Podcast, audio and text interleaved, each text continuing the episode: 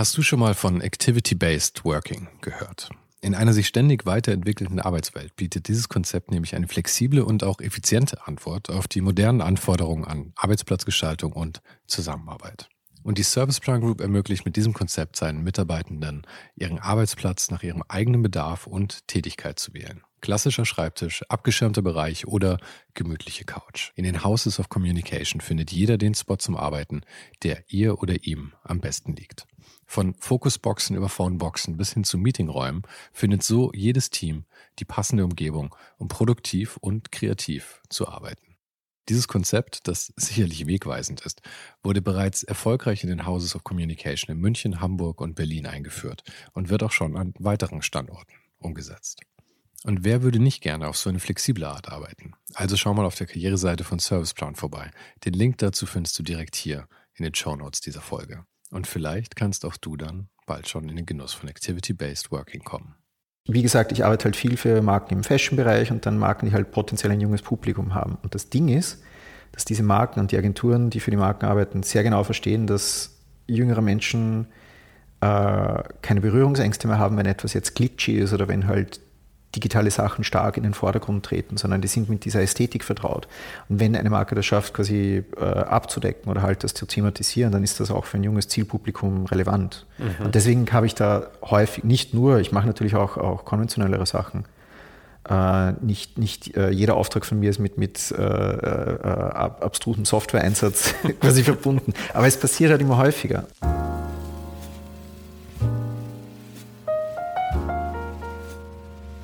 Ich hatte 48 Stunden in Wien und direkt aus dem Zug machte ich mich auf den Weg zu dem Fotografen Thomas Albdorf.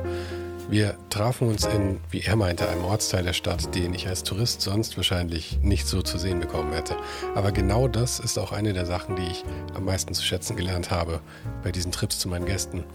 Dass ich kein Tourist hier bin, sondern eine Aufgabe habe, die mich an Orte und in Situationen bringt, die ich sonst vielleicht niemals so erleben würde. Thomas Arbeit ist sehr abstrakt. Ich glaube, das ist fair so zu sagen.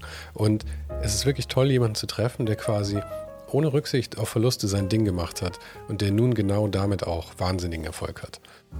Neben seinen künstlerischen Projekten arbeitet er auch für Kunden wie Louis Vuitton, Balenciaga, Nike, Lacoste, Zara und viele mehr.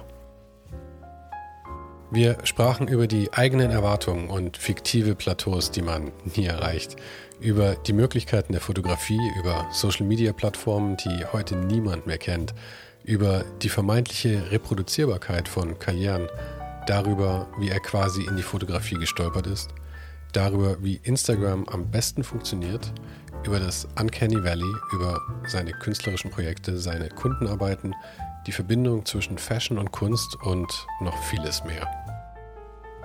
Falls du den Podcast noch nicht abonniert hast, ist jetzt der beste Zeitpunkt dafür. Jede Woche ein offenes und ehrliches Gespräch mit Menschen aus Design, Kunst und Kultur.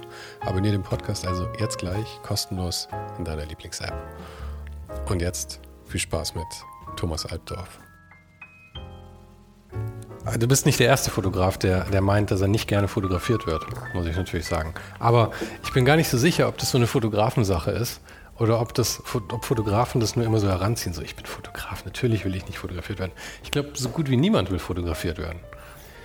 Ich glaube, das Ding ist, dass ähm, es kommt darauf an, wie kompetent man darin ist, das eigene Bild zu kontrollieren. Hm. Und ich glaube, äh, wenn ich jetzt an Prominente denke, die halt äh, gewohnt sind, sich vor der Kamera ins, zu inszenieren oder die wissen, was sie machen müssen, um quasi so oder so zu erscheinen, die äh, gewissermaßen zu einem besseren Grad einschätzen können, wie sie sich selbst gestalten, wie das dann quasi rekontextualisiert werden kann. Die sind halt da einfach geschult und deswegen mhm. wahrscheinlich vertrauter. Ich stehe halt normalerweise nicht vor der Kamera. Ich weiß das nicht. Das ich, weiß, ich, weiß, ich, weiß, zwar, wie ich es für andere Leute mache, aber bei mir selbst ist das eine andere Geschichte. Und deswegen fühle ich mich in der Rolle einfach unwohl. Aber das kann ja auch nicht der einzige Grund sein, weil sonst würde ja irgendwie die, die, die Großtante, die definitiv keine Ahnung hat, wie sie sich in, in Szene setzt, aber trotzdem vor jedes Mal vor die Kamera springt, hätte dann ja auch ein Problem. Aber der Großtante fehlt vielleicht ähm, die, äh, die Distanz oder wenn sie das Foto betrachtet, sieht sie nicht die Sachen, die ich sehe, weil ich mit dem Konzept Fotografie äh, vertraut bin. Hm. Und ich sehe dann alle die Sachen, die ich anders gemacht hätte, wenn ich hinter der Kamera gestanden wäre. Ah, Oder die ich anders auch anders gemacht hätte, wenn ich vor der Kamera gestanden wäre und gewusst hätte, was ich tun soll. Hm, verstehe. Ich, ich dekonstruiere das Bild anders. Aha und sehe dann alles, was nicht passt. Und dann bin ich noch im Bild. Und dann ist sowieso alles zu spät. Ja, das verstehe ich. Aber es ist, glaube ich, wie bei, beim, beim Design auch. Also mir geht es immer so, dass ich immer meine, äh, meine eigenen Sachen ständig neu gestalten will. Ich meine, du bist ja auch ähm, eigentlich Grafikdesigner in der ersten Ausbildung gewesen, oder? Mhm. Das heißt, du kennst es wahrscheinlich auch gut, dieses ständig weiter basteln wollen an den Sachen. Ja, also das ist ja bei mir in der Fotografie eigentlich auch so. Mhm. Das ist eigentlich bei den allermeisten Sachen, die ich mache, so. Aber in der Fotografie sind die Sachen ja irgendwann abgeschlossen. Ich meine, das Foto ist einfach, wie es ist. Obwohl, naja, du arbeitest ja, so viel dran. Ja. Bei mir nicht zwingend. Mhm. Äh, es gibt schon einen Punkt, wo ich dann ein Ding abschließe und sitzen lasse. Äh, also normalerweise ist es so, dass ich relativ lange an einem Foto arbeite. Das heißt, es gibt mal einen Versuch und äh, der führt vielleicht zu etwas anderem. Und dann wird das Foto vielleicht nochmal gemacht, weil ich was dran ändere. Und irgendwann entscheide ich dann, dass es jetzt mal passt. Und dann kann das Foto eine Zeit lang liegen. Äh, und dann probiere ich aber vielleicht nochmal dran rum, wenn ich das Gefühl habe, es funktioniert nicht ganz. Also es, es gibt schon spätestens dann, wenn es mal in einer Publikation ist oder in einer Ausstellung stattfindet, dann ist es fertig. Mhm. Aber ich habe eben vor kurzem jetzt für äh, eine Installation im Zuge äh, eines Fotofestivals habe ich auch wieder alte Fotos hergenommen, also alte Fotos, die ich halt vor einem Jahr gemacht habe. Das, die, die Five Days Sachen. Ja, genau. Und die du dann als Print wieder in der neuen Installation drin hattest, die du dann wieder fotografiert hast. Genau, und ich habe auch äh, quasi bestehende Bilder genommen und habe sie halt nochmal überarbeitet. Mhm. Ich wollte wissen, so kann ich jetzt speziell für das nochmal was rausholen? Mhm. Kann ich nochmal was Neues machen? Also bei, bei mir ist es irgendwann sind Sachen schon abgeschlossen. Irgendwann habe ich quasi nicht mehr die Möglichkeit, äh, daran weiterzuarbeiten, weil es schon in der Welt draußen ist und weil es oh. schon rezipiert wurde. Aber ich würde dann vielleicht doch ab und zu gern noch weiter dran schrauben. Aber ja. es ist gut, dass ich dann nicht mehr kann. Ja, ja, ich bin da immer so hin und her gerissen. Also auf der einen Seite finde ich es schon gut, wenn halt was abgeschlossen ist, dass man dann auch einfach sagt, man hat jetzt halt auch die Freiheit, zu was Neuem zu gehen und ist mit dem Kopf nicht mehr bei den alten Sachen. Auf der anderen Seite, ich, mir fällt gerade kein genaues Beispiel, aber es gibt ja schon noch so Leute, die wirklich irgendwie sagen, auch wenn ich die Sachen schon mal rausgebracht habe, das heißt nicht, dass ich nicht nochmal daran arbeite. Was ja schon auch manchmal schön sein kann. Ich mache es meistens nur so mit so Farbanpassungen noch, dass ich dann in zwei Jahren mir ein Foto anschaue und mir denke, Gott, was ich da mit der Saturierung gemacht habe, das ist ja einfach schlechter Geschmack. Das muss ich jetzt nochmal ändern. Äh, ich glaube, du, du, hast schon recht, wenn es ist gut, man muss Sachen abschließen. Ähm, und mir hilft es auch immer, also es, wenn ich eine Serie abschließe, wenn das Ganze dann meistens in eine Ausstellung gegossen wird, wenn es ein Buch wird, dann kann das Ding mal liegen und dann kann ich quasi ein halbes Jahr, ein Jahr später nochmal reinschauen, weil meistens, wenn ich mit irgendwas fertig bin, mit einem größeren Projekt, und dann ist es draußen in der Welt, dann kann ich es eine Zeit lang nicht sehen. Also ich, mhm. ich habe dann nicht mehr die Fähigkeit, vor allem weil es meistens zum Schluss hin dann die Arbeit daran sehr intensiv wird, dann brauche ich mal Abstand. Aber wenn es dann ein Buch ist, kann ich das nachher nochmal in die Hand nehmen. Und da dann quasi hier ein, ein, ein, ein Sammelsurium an Werken besteht, äh, die ich quasi abgeschlossen habe, kann ich auf Basis dessen quasi mein eigenes Schaffen wieder äh, neu betrachten und das hilft mir dann natürlich wieder weiter voranzuschreiten. Mhm. Das ist die bessere Option, wie jetzt ewig an einer Sache herumzuschrauben. Definitiv. Aber hast du das Gefühl, wenn die Sachen jetzt, sagen wir mal, du hast was vor drei Jahren gemacht, ja, das mhm. ist jetzt irgendwie gedruckt oder auf irgend, aus irgendeinem Grund schaust du es dir nochmal an jetzt, ja. Hast du wirklich das Gefühl, das sind deine Sachen? Mir geht es immer so, dass ich irgendwie, ich sehe die fast genauso wie die von anderen. Ich habe irgendwie kaum noch emotionalen Bezug dazu, merke ich immer mehr. Es ist von Bild zu Bild unterschiedlich. Es ist schon so bei älteren Serien, also ich, ich, ich denke ja nicht ständig über die, die Sachen nach, die ich schon gemacht habe wenn ich, wenn ich jetzt an etwas arbeite, dann bin ich halt quasi sehr, also ich arbeite jetzt gerade an einer Serie, über die denke ich schon lange nach, die wurde dann durch Corona quasi ein bisschen ausgebremst und dann hat sie sich quasi durch Reisebeschränkungen und so einfach verändert, jetzt ist sie was anderes, über die denke ich schon lange nach. Jetzt arbeite ich halt gerade wirklich aktiv dran und jetzt bin ich gerade in dem drinnen. Und das sind so die, die Sachen, die mir jetzt durch den Kopf gehen. Ich denke jetzt nicht an die, die letzten drei Serien, also gelegentlich, aber jetzt normalerweise habe ich das nicht so am Schirm. Mhm. Ab und zu nehme ich dann ein Buch von mir und denke mir so, oh! Teilweise denke ich mir so, oh, das ist nicht so gut, oder denke ich mir so, wow, das ist eigentlich schon ganz gut. Das sind die besten Momente, wenn ja. man sich irgendwie denkt, oh, das war gar nicht so scheiße. Ja. Das ist irgendwie ist toll. gar nicht so schlecht. Aber ich habe ich hab das eben nicht wirklich konstant am Schirm. Es mhm. geht, glaube ich, eh allen so. Ja. Ich habe halt, und das ist halt wieder das mit dem Abschließen. Dadurch, dass die, die Bücher bestehen, ein Buch, eins meiner Bücher nehme ich halt schon vielleicht einmal im Jahr oder so, so oh, jetzt schaue ich mir das wieder mhm. an. Und das hilft halt schon, äh, die eigene Arbeit wieder zu reflektieren. Und dann daraus zu finden, was vielleicht gut funktioniert hat und was weniger gut funktioniert hat. Ja, äh, ich meine, wir, wir, wir sprechen jetzt hier gerade über, über so Ausstellungen und Bücher und all sowas und es klingt eher dann, glaube ich, für den Außenstehenden ein bisschen so, als ich weiß nicht, man hatte eh immer das Gefühl, andere Leute sind irgendwo angekommen, ja. Aber mhm. ich meine, das, dieses Ankommen gibt es ja, glaube ich, eh nicht, weil man, du denkst ja auch schon, was du als nächstes mal machst. Aber ähm, es ist ja jetzt auch nicht so, als wärst du irgendwie besonders äh, stagnierend an diesem Punkt, weil du, du hast ja, vielleicht fangen wir von vorne an. Ich meine, du hast jetzt erst Grafik studiert. Genau. Und dann auch ein paar Jahre damit in der Richtung gearbeitet, glaube ich. Genau, oder? ich war äh, Grafiker zuerst und dann halt Art Director in Werbeagenturen. Mhm. Und du hast äh, also wirklich Grafik äh, studiert. Wie lange ging das? Ich habe nur, äh, ich habe eine verkürzte Ausbildung gemacht. Also es gibt in Österreich, ich weiß ehrlich gesagt nicht, was das Äquivalent dazu in Deutschland ist, äh, die HTL, die Höhere Technische Lehranstalt. Mhm. Und ich habe halt quasi normal mein Abitur gemacht, das heißt bei uns Matura. Mhm. Und dann habe ich quasi die technische Ausbildung, die du normalerweise eigentlich in einer höheren Schule machen würdest, weil ich habe quasi ein normales Gymnasium gemacht, ohne eine spezifische Ausbildung, habe nur den technischen Teil nachgeholt innerhalb von zwei Jahren. Und dann gab es nochmal ein Jahr drauf, das nannte sich Meisterklasse, wo mhm. man halt quasi die Arbeit nochmal vertieft. Aber es ist eben, es ist nicht ganz, es ist kein Studium in dem Sinn. Es ist halt eine, ein Kolleg, so wird es betitelt. Aber ist das so der, der, der, der übliche Einstieg in Österreich für die Leute zu, in, so, in so Werbeagenturen und für die Grafik oder ist das, ist ja, ich glaube, entweder du machst halt quasi, machst du schon quasi in einer höheren technischen Lehranstalt, du machst dann das Abitur quasi oder du studierst. Also es, ich weiß nicht, es gibt keinen, ich glaube, die meisten Leute werden das einfach studieren. Mhm. Ich, weiß nicht, was da der, äh, der richtige Zugang, es sowas gibt.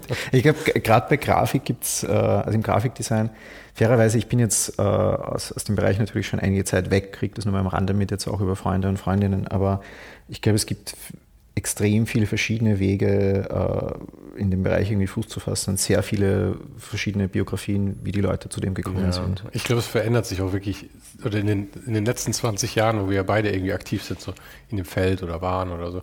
Ich glaube, gerade da hat sich verdammt viel getan irgendwie. Auch ja. weil dann ja so digitale Sachen so ganz frisch dazu kamen und alles und so. Aber also du hast das abgeschlossen, hast dann in einer äh, Werbeagentur angefangen, oder? Ja, ich habe in ein paar Werbeagenturen gearbeitet äh, circa, jetzt muss ich kurz überlegen, ja, für äh, drei, dreieinhalb Jahre. Und das war halt äh, nicht so, wie ich mir das vorgestellt habe. Also fandest du es von Anfang an scheiße, oder wie?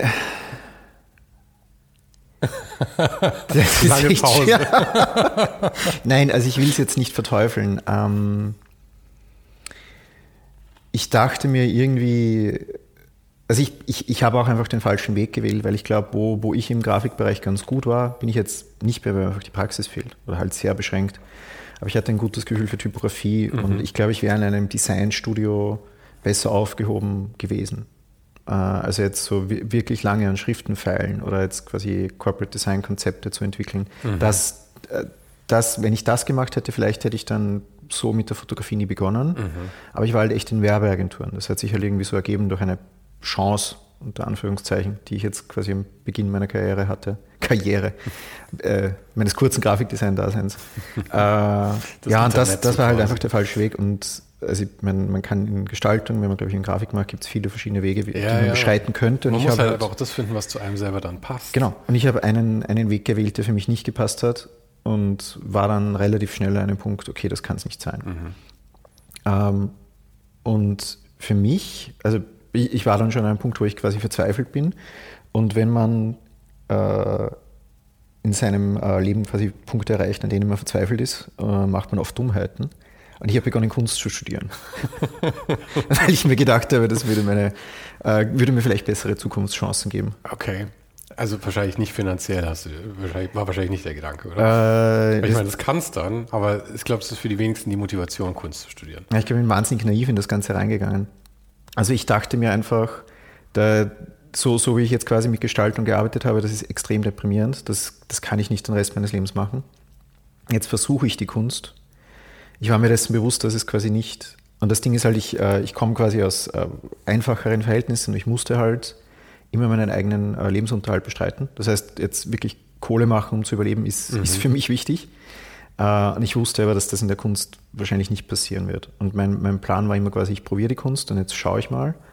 Und äh, äh, quasi zurückfallen auf mein Grafikdesign-Dasein kann ich immer noch. Eben, ich meine, es ist ein solider B-Plan, muss man sagen, weil ich meine, ja. zumindest einen Job in irgendeiner Werbeagentur kriegt man, glaube ich, eigentlich immer, oder? Äh, na, Mit ein paar Jahren bin zu lange aus dem Ding weg, um zu ja, ja oder Nein zu sagen. Ich weiß es nicht. Ich auch, aber so stelle ich es mir zumindest vor. Sind wir mal so optimistisch einfach. Ja, also jetzt nicht mehr.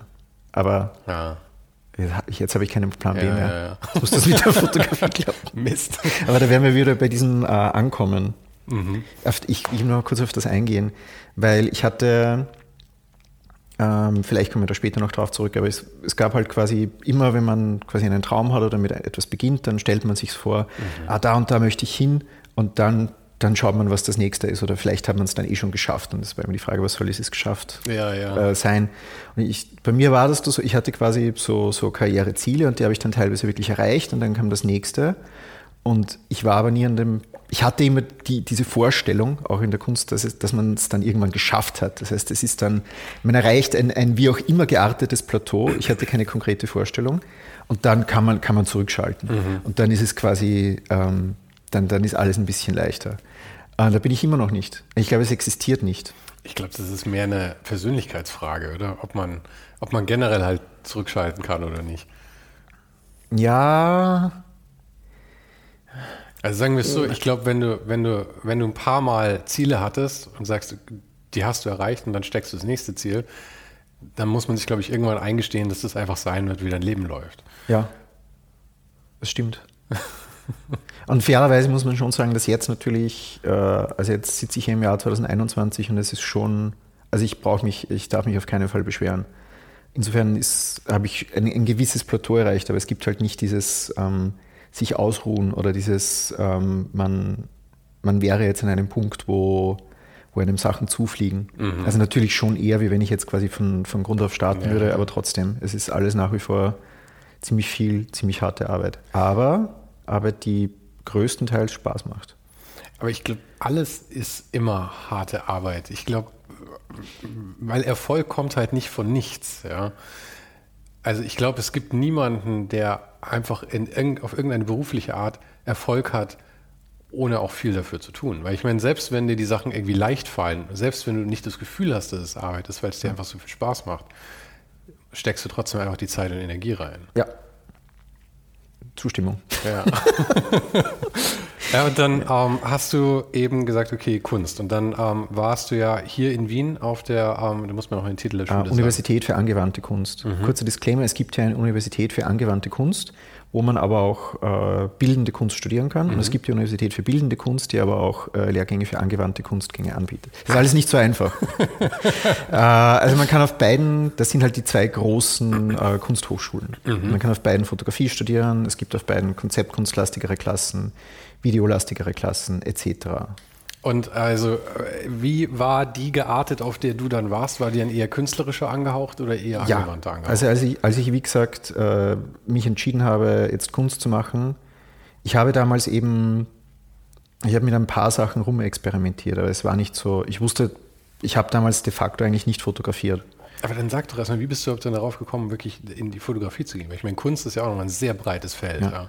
Ich meine, Kunst lag dir wahrscheinlich nahe durch das Design schon irgendwie? Ich meine, da hat man die ganze Zeit mit Bild und Bildsprache zu tun, aber war es das oder wie, wie bist du darauf gekommen? Also, äh, als ich ange also beworben habe ich mich, also ich habe studiert in der Klasse von äh, Brigitte Kobans. Also in Österreich auf vielen Kunsthochschulen gibt es nach wie vor, das ist nach wie vor ein Diplomstudium, mhm. keine Bachelor- und Masterstruktur. Und das ist so angelehnt an dieses alte Meisterklassensystem, wo es ja quasi ein Klassenoberhaupt gibt und der oder die Person leitet dann die Klasse. Und das war da auch so. Vorstand der Klasse, wo ich studiert habe, war Brigitte Kobans. Die Klasse hat geheißen Transmediale Kunst, heißt sie nach wie vor. Toller, toller, Titel übrigens. Du ja, musst mir noch erklären, was das tatsächlich eigentlich bedeuten soll. am Ende des Tages bedeutet transmediale Kunst und deswegen wollte ich dahin. Ähm, ich habe mir halt immer Tag der offenen Tür angeschaut und was machen wirklich die Studierenden, die dort sind. Und das war eine wahnsinnig offene Klasse. Es gab dort Leute, die haben gemalt, es gibt, gab dort Leute, die haben sich mit Videoinstallationen beschäftigt, performancelastige äh, Kunst etc. etc you name it. Mhm. Es, es, gab quasi alles. Und was, was ich halt gemerkt habe, so kam es halt für mich rüber, war, dass halt alles äh, wohl bedacht ist. Also es hat ja eine gewisse Konzeptlastigkeit. Das war so meine, äh, meine Wahrnehmung von außen. Aber ist das das, was die, äh, äh, du musst mir nochmal sagen, wie die Dame hieß? Brigitte Kowans. Äh, die die, die äh, Frau Kowans war, äh, das, ihr Verdienst, dass das Ganze eben diesen konzeptlastigen Einschlag hatte und ansonsten ja. hat sie einfach den Freiraum gelassen oder? Ja, schon. Also das für, für sie war, also sie arbeitet äh, oder wurde bekannt oder das ist halt primär Operationsfeld mit Lichtkunst. Das heißt, das sind halt meistens Installationen, oft bezogen auf den spezifischen Raum. Das ist teilweise auch Kunst im öffentlichen Raum, die halt mit Licht passiert. Mhm. Ähm, und das, das Ganze, also ihre Arbeiten sind halt komplex auch auf einer konzeptuellen Ebene. Und also ich habe mich, nur mal ganz kurz, ich habe mich dort beworben, wusste nicht wirklich, was ich medienmäßig jetzt überhaupt machen soll. Die Aufnahmeprüfung hat aber funktioniert und als ich dann dort begonnen habe, habe ich halt mal so ein bisschen Skulptur gemacht und einfach experimentiert mit Video, Projektion etc. Und was, so war es für mich, so war für mich das ganze Studium. Das Medium, in dem du gearbeitet hast, war für, für sie jetzt nicht wahnsinnig wichtig, für Brigitte Kobant, sondern solange dein Zugang ernsthaft ist und du dich auf eine also ernstzunehmende Art und Weise mit einer Thematik auseinandersetzt, ist das legitim. Mhm. Dann kann man schauen, welches Medium dafür passt. Wobei jetzt schon, also es gab Leute, die gemalt haben und das war für sie okay, aber es war dann auch, sie hat dann auch, wenn die Leute zum Diplom kamen, quasi die Leute bekräftigt, so ja, vielleicht machst du dann deine Abschlussarbeit bei jemand anderem, der sich halt wirklich mit Malerei auskennt, weil ich kann nur so und so viel machen. Mhm. Aber es war halt, es war einfach ernsthaft. Und das, das hat sich gut angefühlt. Und wie gesagt, dann habe ich da studiert, habe ein bisschen rumexperimentiert ich habe angefangen zu studieren 2008. Und ähm, da irg irgendwann wurde dann Fotografie wieder ein Thema. Ich habe halt vorher ein bisschen fotografiert, jetzt auch während des äh, Grafikdesign-Lehrgangs, aber es, es, hat irgendwie nie Klick gemacht. Also oft reden ja Leute von, ja, schon mit elf Jahren bekam ich die blablabla. Das war bei mir überhaupt nicht der Fall. Ähm, so eine Story wünsche ich mir auch immer, aber ich kann ja, sie mir auch nicht aus dem Mund zaubern. Ist leider nicht, nee. aber ist ja okay. Ähm, und Fotografie wurde dann für mich ein Thema, weil ich, also ich habe mich halt unter anderem auch mit Skulptur beschäftigt. Was mir halt wahnsinnig gut gefallen hat, waren äh, skulpturale Konzepte, die halt relativ zugänglich waren. Also ich bin auch nach wie vor fasziniert, also mit historischem Abstand und Reflexion, aber nach wie vor fasziniert von den historischen Avantgarden und einem Zugang zur Kunst, der halt sehr niederschwellig ist und wo, wo rein Kunst von, von, wo eine konzeptuelle Höhe besteht, aber jetzt, wie man das Ganze macht oder so, das kann, kann relativ simpel sein. Und was mich konkret angesprochen hat damals, waren halt so Sachen wie Erwin Wurms One-Minute-Sculptures mhm. oder auch die, die skulpturalen Arbeiten von Fischli und Weiß, die halt quasi über die Fotografie passieren. Und dann so Sachen wie, wie Roman Siegner. Also immer Sachen, die meist von, von dem, was äh, die einerseits sehr stark über die Fotografie oder wirklich ausschließlich über die Fotografie funktionieren und wo halt die, die, die Erstellung der Arbeiten relativ schnell war und simpel und quasi nicht einen lang, langen Produktionsprozess oder einen teuren Produktionsprozess bedingt. Und ich dachte mir so, wow, Fotografie. So das, das irgendwie ermöglicht die Fotografie das. Mhm. Wenn du jetzt eine spontane Aktion hast, so, oder spontan eine simple Aktion, so wie bei Erwin Wurm, und durch die Fotografie wird das quasi zu einer Skulptur. Das, das macht ganz neue Sachen auf. Und das sind Sachen, die wurden ja schon in, also in den 60ern, 70ern, 80ern äh, des letzten äh, Jahrhunderts quasi abgefrühstückt mhm. und, und quasi etabliert. Aber ich bin halt so drüber gestolpert. Und es war dann so, wow, Fotografie kann das. Und das, das macht halt etwas. Und ich arbeite, glaube ich, prinzipiell, oder habe zumindest früher, jetzt nicht mehr leider, früher habe ich sehr gern sehr schnell gearbeitet und sehr spontan. Und die Fotografie hat das einfach ermöglicht. Und das hat sich gut angefühlt. Und so bin ich irgendwie dann im Laufe des Studiums reingestolpert. Und der zweite Aspekt, und das ist wichtig, also so wirklich begonnen zu fotografieren habe ich, glaube ich, 2009, 2010. So Daumen mal Pi. Mhm. So dass ich, dass ich mir gedacht habe, so ich, ich mache das jetzt ernsthafter und vielleicht hat das Potenzial.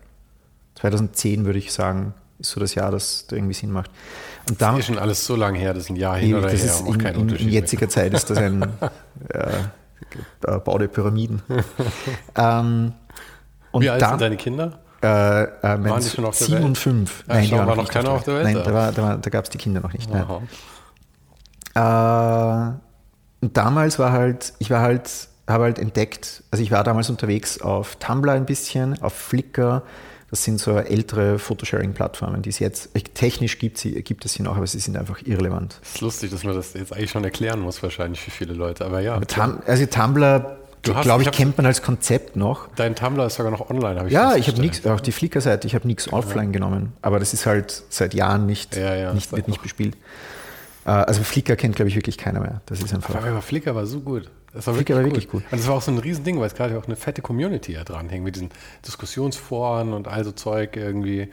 Also ich fand, es war eine, eine gute Plattform, aber es war wahrscheinlich zu umfangreich. Sowas wie Instagram, was halt einfach so schnell ist, hat es halt einfach niedergewalzt, glaube ich. Ich gehe jetzt da kurz drauf ein, auch ja. in Bezug auf was ich sagen wollte. Der zweite Punkt, warum Fotografie interessant für mich wurde, eben, ich habe diese Communities entdeckt und habe wahnsinnig viele Künstlerinnen und Künstler entdeckt, die ich interessant fand. Mhm. Und die haben halt primär mit Fotografie gearbeitet. Und ich war so, wow, ich kann pl plötzlich die, We die Welt steht mir offen. Das war alles neu für mich.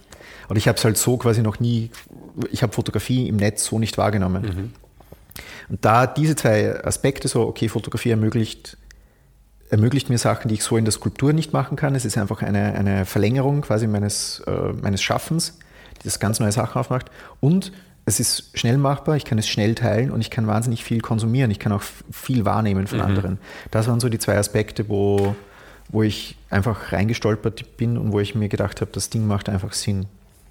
Ähm, und nochmal zu dem, zu dem Community-Ding, was halt, weil also ich, was, ich unterrichte ja nach wie vor und viele Leute fragen halt auch so, ja, wie, ähm, wie geht das oder wie kommt man da hin oder wie, wie kann man das quasi reproduzieren? Dann sage ich immer so, hey, bei mir war das de facto vor zwischen, also der Launch meiner Karriere oder wie das funktioniert hat, war, hat vor vielleicht zehn, elf Jahren begonnen und vor, vor sieben Jahren habe ich dann quasi das so ein erstes Plateau erreicht. Und ich, ich kann euch das jetzt erklären, aber die, die Welt funktioniert nicht mehr so. Ja, also die, eh, das ist, diese Sachen sind nie reproduzierbar, nein. weil es auch für jede Person ja anders ist. Ich meine, deine Talente, wie du auch, wie du, ist ja auch immer die Frage, wie man zum Beispiel mit anderen Leuten umgehen kann. Aber ich meine, ja. was du für Kunst schaffst oder was auch immer auf der einen Seite, ist ja auch nur ein Aspekt. Der andere Aspekt ist ja auch, wie du es an den Mann bringst oder ja. wie du es halt irgendwie verbreitest. Und das da, wieder total individuell. Genau, das meine ich aber auch. Nämlich damals war halt quasi das, das Internet hat auf eine bestimmte Art und Weise funktioniert. Und wir als Fotografinnen und Fotografen jetzt,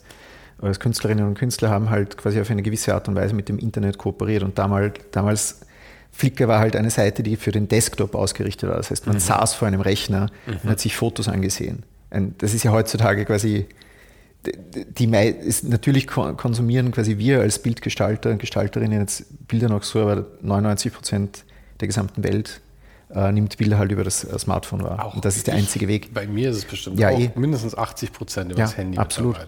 Und damals Flickr war halt quasi eine andere, es war halt, das Internet war wesentlich kleiner. Es waren dort Leute, die sich halt wirklich mit der Materie anders auseinandergesetzt haben. Es gab, wie du erwähnt hast, quasi eine gewisse Community, die hat, also wo wirklich alle Nischen abgedeckt wurden und man, es war ein bewussteres Auseinandersetzen mit dem Konzept Fotografie in Bezug auf das Internet und wie es funktioniert hat, weil die Community viel kleiner war, weil die Welt viel langsamer war und weil die Welt viel kleiner war, de facto. Ist einfach so. Ähm, das ist jetzt halt komplett anders. Aber so bin ich halt quasi in dieses Fotografie-Ding reingestolpert. Und dann hat's, wurde das halt immer intensiver. Und irgendwann habe ich festgestellt, dass das anscheinend funktioniert und dass es Sinn macht, da dabei zu bleiben. Ja, jetzt, jetzt muss man kurz sagen, deine, ähm, deine also du, du machst ja deine eigenen Sachen, du arbeitest aber auch im Kundenauftrag mhm. und jetzt könnte man ja meinen, irgendwie deine, deine Kunstsachen sehen auf die eine Art aus und die, Kunst, äh, die, die Kundensachen sehen komplett anders aus, aber du hast es ja tatsächlich geschafft, es ziemlich gut rüberzunehmen. Also deine, deine äh, Kundenjobs sind ja schon sehr stark angelehnt an deine Kunstsachen. Teils ja, größtenteils ja. Mhm. Nicht immer, aber größtenteils ja, das stimmt. Und wie hat es überhaupt angefangen? Also behandeln wir es mal als das Künstlerische und das Kommerzielle, ja, einfach ja. nur damit wir es mal irgendwie benennen können. Ich nehme an, das Künstlerische war dann zuerst da, weil es ja auch im Studium wahrscheinlich dann sich genau. so ausgeprägt hat irgendwie. Ja. Und dann hast du wahrscheinlich dir irgendwann gedacht, okay, das ist ja schön und gut, aber irgendwie muss ich auch noch essen. Genau. und dann hast du irgendwie versucht, äh, kommerzielle Aufträge an Land zu ziehen. Ja und nein. Ähm, also bei mir war es so, ich habe eben 2013 dann diplomiert mhm. und habe eben mein Abschlussprojekt gemacht. Das war eben auch äh, fotografiespezifisch. Also es hatte auch Installationskomponenten und so, aber im, am Ende des Tages waren es Fotografien. Und äh, mein, mein Plan für nach dem Studium war, also ich hatte nicht wirklich einen Plan. Ich dachte mir so, okay, ich suche mir wieder einen Teilzeitjob als Grafiker und mache halt dann nebenbei Fotografie mhm. und, und schaue, ob das funktioniert. Aber war das frustrierend, der Gedanke? Weil Nein. ich meine, du bist ja extra da rausgegangen und hast jetzt extra das studiert und jetzt dann doch wieder damit die Brötchen zu verdienen. Na, Hat dich das nicht gestört? Nein, ich, also im Laufe des Studiums, ich wurde halt, man wird, also ich, ich bin schon mit einer verhältnismäßig realistischen Einstellung reingegangen. Okay.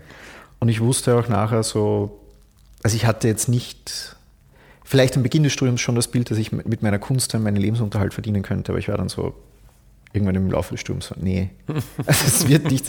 Und ich dachte mir, solange ich, ich will das trotzdem weitermachen mhm. und schauen wir mal, was passiert. Und das, also es ist kein wahnsinnig solider Plan. Nicht sehr äh, zukunftsbildend im Sinne von äh, auf eine Karriere abzielend, aber ich dachte mir, ich mache es mal so. Ähm, und ich hatte, wie gesagt, ich hatte damals, ich habe halt künstlerische Fotografie gemacht. Ich habe meine eigenen Sachen gemacht. Und damals hatte ich, glaube ich, noch keinen einzigen ernstzunehmenden Auftrag, bis auf Events fotografieren, aber nichts, mhm. was jetzt quasi sich an meiner Kunst anlehnen würde. Und ich, während ich äh, meine Diplompräsentation aufgebaut habe, habe ich äh, einen Cold Call bekommen von Erik Kessels, mhm. äh, von Kessels Kramer, äh, relativ berühmte äh, holländische Werbeagentur. Erik Kessels auch selbst Künstler, Kurator und der, der hat mich einfach angerufen und hat gesagt, ja, äh, ich finde deine Arbeiten super.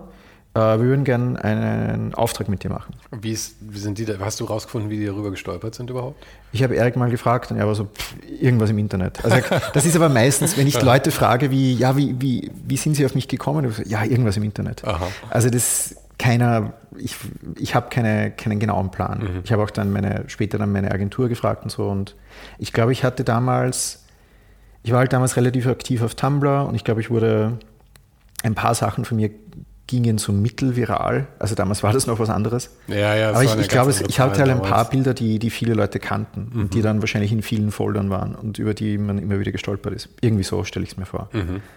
Aber ja, Erik Kessels hat gesagt, ich soll einen Auftrag fotografieren. Ich habe ihm gesagt, so, ich kann das nicht. Ich habe das noch nie gemacht. Er hat gesagt, das ist ein Blödsinn. Natürlich kannst du das. Du kommst jetzt darauf nach Amsterdam und dann machst du das. Mach genau das, was du sonst auch machst. Der so, erste Job auf nach Amsterdam, ja. ja. so, ah, okay. Also es, war ein, es, war ein, es war jetzt kein riesen, riesen Werbejob. Es war ein kleinerer Job für, das ist ein Herzensprojekt von Kessels Kramer. Das ist das Hans Brinker uh, Hostel, das ist so ein Budget-Hostel in Amsterdam, mhm. wo sie schon seit ewig quasi die Werbekampagne machen. Und das wirbt für sich halt als das das schlechteste und billigste Hostel in ganz Amsterdam oder der potenziell der Welt. Äh, Aber das ist ja trotzdem irre. Der erste Auftrag, du wirst nach Amsterdam eingeflogen. Das ist, ich war auch überrascht. Aha. Und das hat, das hat tatsächlich ganz gut funktioniert. Und nachher war ich so, oh Gott, könnte ich das als Job machen? Und das Ding ist halt, ich hatte, ich hatte kein, ich wusste, sie wusste nichts von der kommerziellen Fotografiewelt. Ich wusste nicht, dass es Assistenten und Assistentinnen gibt mhm. oder wie, wie eine Produktion abläuft. Ich hatte keinen Schimmer. Ich kam halt aus der Kunst. Und das war halt der erste Job. Und dann nachher kamen halt mehr kleinere Sachen rein. Ein paar über Jobs. die Agentur dann wieder? Oder no, da gab es die Agentur noch nicht. Ähm, das war nee, so, ich meine über äh, die von, von Erwin. Nein, äh, Erik, Erik Hessels. Ja. Ähm, nein, gar nicht, sondern die, mich hat dann mal das Wallpaper-Magazin angeschrieben. Auch direkt wieder einfach. Direkt, ja. und, und la, lauter so kleine Sachen. Und, aber es, es war alles in einem Ausmaß. Also ich habe so Jobs gemacht, wo ich halt relativ coole Fotos machen konnte, mhm. die halt relativ knapp sind an dem, was ich künstlerisch selbst mache. Aber die waren halt also moderat bezahlt. Aber ich finde, dafür hast du halt dir gleich Sachen ins Portfolio schreiben können, ja. wofür andere sich halt die Finger nachlecken, so Wallpaper zum Beispiel. Ja. Das ist ja schon, auch wenn es nur ein kleiner Auftrag ist. Ich meine, jeder ist scharf drauf, das auf seiner Website zu Ich bin dankbar. Also ich habe im Laufe der Jahre ein paar coole Sachen mit Wallpaper mhm. gemacht. Also teilweise auch wirklich experimentelle. Danke, Wallpaper. äh, ja, und irg irgendwann kam ich dann, es ist irgendwie schwer für mich zu beurteilen, wie das Ganze wirklich passiert ist, weil am Ende des Tages bin ich ja quasi hier in, in Wien in meinem kleinen Studio gesessen und habe so mein Ding durchgezogen, damals noch in einem, in einem Kellerraum. Und dann kamen halt die Anfragen rein und es hat sich so entwickelt von, könnte das quasi nebenher noch ein bisschen Geld reinspulen zu, könnte ich das vielleicht wirklich Vollzeit machen und mit dem Grafikdesign aufhören. Ähm, und ich war quasi immer nur in meinem Kellerraum und habe mein Ding durchgezogen. Also für mich hat sich nicht wahnsinnig viel verändert. Mhm. Aber irgendwas, äh, ich, ich war in ausreichend Foldern von Art-Direktoren und Creative-Direktoren und ausreichend äh, äh, Bookmarks gespeichert in Werbeagenturen, dass das dann irgendwie alles kulminierte zu, zu einem Szenario, wo ich gesagt habe, okay, es macht Sinn, das quasi wirklich insofern zu verfolgen, dass ich, dass ich das quasi beruflich mache. Aber heißt verfolgen, dass du dann auch mal angefangen hast, irgendwie äh, selber auf Auftragssuche zu gehen, irgendwie Akquise zu machen oder dir eine Agentur zu suchen? Oder kam immer noch, hieß es eigentlich, du bist da gesessen und hast dich zurückgelehnt und jetzt schauen wir mal, was reinkommt? Das ist ein bisschen scheiß. Nein, ich sag's jetzt einfach, ist egal. Was ich, ich weiß nicht, ich glaube, das kann nicht für jeden funktionieren, aber am Ende des Tages, was ich gemacht habe in den ersten Jahren meiner Karriere, ist einfach mein Ding durchzuziehen. Mhm. Und quasi meine, also ich habe halt dann 2015 das erste Fotobuch gemacht, 2017 das nächste Fotobuch, 2018 dann eine neue Serie für eine äh, äh, für meine erste institutionelle Museumsausstellung etc. Die Bücher immer mit Verlagen oder wie? wie ja, okay. mit Verlagen. Self-published. es ging da Verlagen, äh, also kleinere, äh, das waren kleinere Verlage, die kann ich nachher eher noch äh, erwähnen. Es ging da mehr darum, dass ich jemanden habe, der damit auch auf Messen fährt. Mhm. Aber jetzt, heutzutage, ich glaube, man kann Self-Publisher auch viel machen. Also das ist, das vor allem, ich, also die zwei Bücher, die ich gemacht habe, eine Auflage von äh, 500 Stück und 750 Stück. Und das ist einfach, das kann man, äh, das kann man durchziehen, das geht. Aber wie, wie, du sagst, dass der Verlag dann das halt ein bisschen, bisschen an Mann bringt und halt auch auf genau. Messen geht und so, das ist ja schon, schon was wert. Also ich bin, ich finde es auch immer cool, dass man heute alles irgendwie selber produzieren kann und so. Aber das ist natürlich dann ein, ein, äh, eine Sache, die einem halt flöten geht, wenn man das macht. Also ja. Das ist, ist ja auch, so ein Verlag bringt halt ein Buch dann eventuell halt auch in Buchhandlungen und sowas. Ja. Und ich meine, dann sehen es halt einfach Leute und auf Messen und kommen halt auch drauf, wenn du es einfach nur im, im, Internet stehen hast. Ich meine, das heißt nicht, dass irgendjemand das Ding dann auch kauft. Das wird. stimmt, ja, absolut. Ich komme jetzt noch mal kurz zurück auf das, was du gesagt hast mit, mit Akquise. Mhm. Also wie gesagt, 2013 mache ich Diplom, dann in den nächsten zwei Jahren mache ich halt viele kleinere Projekte. Und was ich, was ich damals gemacht habe, wie ich quasi mein, mein Bild nach außen ähm, konstruiert habe. Oder sagen wir so, worauf ich mich fokussiert habe, wirklich so, ich mache die eigenen Serien. Ich wollte 2015 eben, also 2013 habe ich angefangen an der Serie zu arbeiten, die dann 2015 zu einem Buch wurde. Und ich habe mich immer auf das fokussiert. Ich war jetzt wenig so, oh, ich würde gerne mit dem Magazin was machen oder wenn ich mit, mit der Stylistin zusammenarbeite, kann wieder da. Und das ist ein legitimer Weg, das so anzugehen, aber ich war wirklich so, ich war in meinem Kämmerchen im Keller mhm. und habe meinen Scheiß durchgezogen und der Rest ist dann irgendwie passiert. Und da, dadurch, dass ich damals im Internet ganz gut funktioniert habe, äh, kamen dann halt, kam, kamen irgendwann auch Agenturen und haben angeklopft. Ich wusste vorher auch nicht, dass es irgendwie Agenturen gibt, die einen repräsentieren können. Wie gesagt, ich bin in der ganz, ich bin da alles reingestolpert. Ähm, immer wenn ich mir, äh, wenn Studierende mich fragen, wie man am besten Skills erwirbt in Bezug auf Fotografie, sage ich so, assistieren. Assistieren ist das Wichtigste. Immer äh, anderen Fotografinnen und Fotografen assistieren. Also, hast du assistiert? Niemals. ich, ich wusste nicht, dass, dass es das gibt oder dass das geht. Aber das ist der beste Weg, um was zu lernen. Mhm. Äh, mein, ja klar, ich meine, du kannst dir halt abschauen. Du kriegst halt One-on-One-Workshops eigentlich genau, von den Leuten. Das ist das Beste. Für die du im Idealfall auch noch ein bisschen Geld kriegst. Genau. Und äh, ich habe quasi alles über YouTube, mhm. Tutorials und, und, Trial and Error gelernt. Es hat Vor- und Nachteile. Ja. Egal. Ähm, ja, so habe ich das quasi gemacht. Ähm, einfach auf mein eigenes Ding ähm, mich fokussiert, äh, mich bemüht, dass das Ganze ins Internet kommt und dann einfach gewartet, was passiert. Ja. Und ich, warum ich quasi jetzt überhaupt meinen Lebensunterhalt mit Fotografie verdiene, ist, dass ich äh, eben dann von Agenturen äh, kontaktiert wurde. Das läuft halt so, es gibt halt Agenturen, die Fotografinnen und Fotografen, Setdesigner, Setdesignerinnen, Stylistinnen etc. vertreten und die gegenüber dann größeren Kunden repräsentieren und die quasi karren dann Jobs an Land und kriegen dann halt einen Prozentsatz des gesamten Volumens. So läuft das, nur um das prinzipiell zu erklären. Und ich wurde halt von ein paar, also von etlichen Agenturen kontaktiert und das hat sich alles ein bisschen seltsam angefühlt, ohne da jetzt ins Detail zu gehen, aber nicht alles koscher.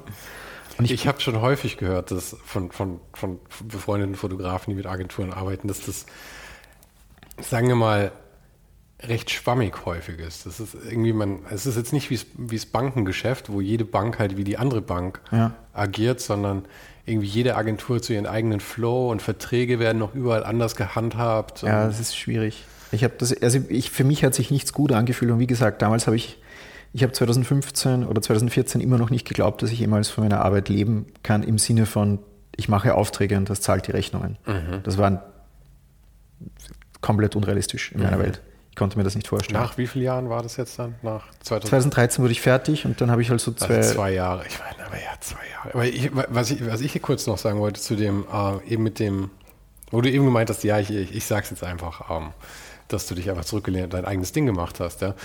Ähm, das ist ja, also generell bin ich auch der Meinung, dass wenn man irgendwie was, was durchzieht und da, also es wirklich durchzieht, ja, und äh, auch was Eigenes da irgendwie hat, nicht nur einfach dasselbe macht wie alle anderen. Ja?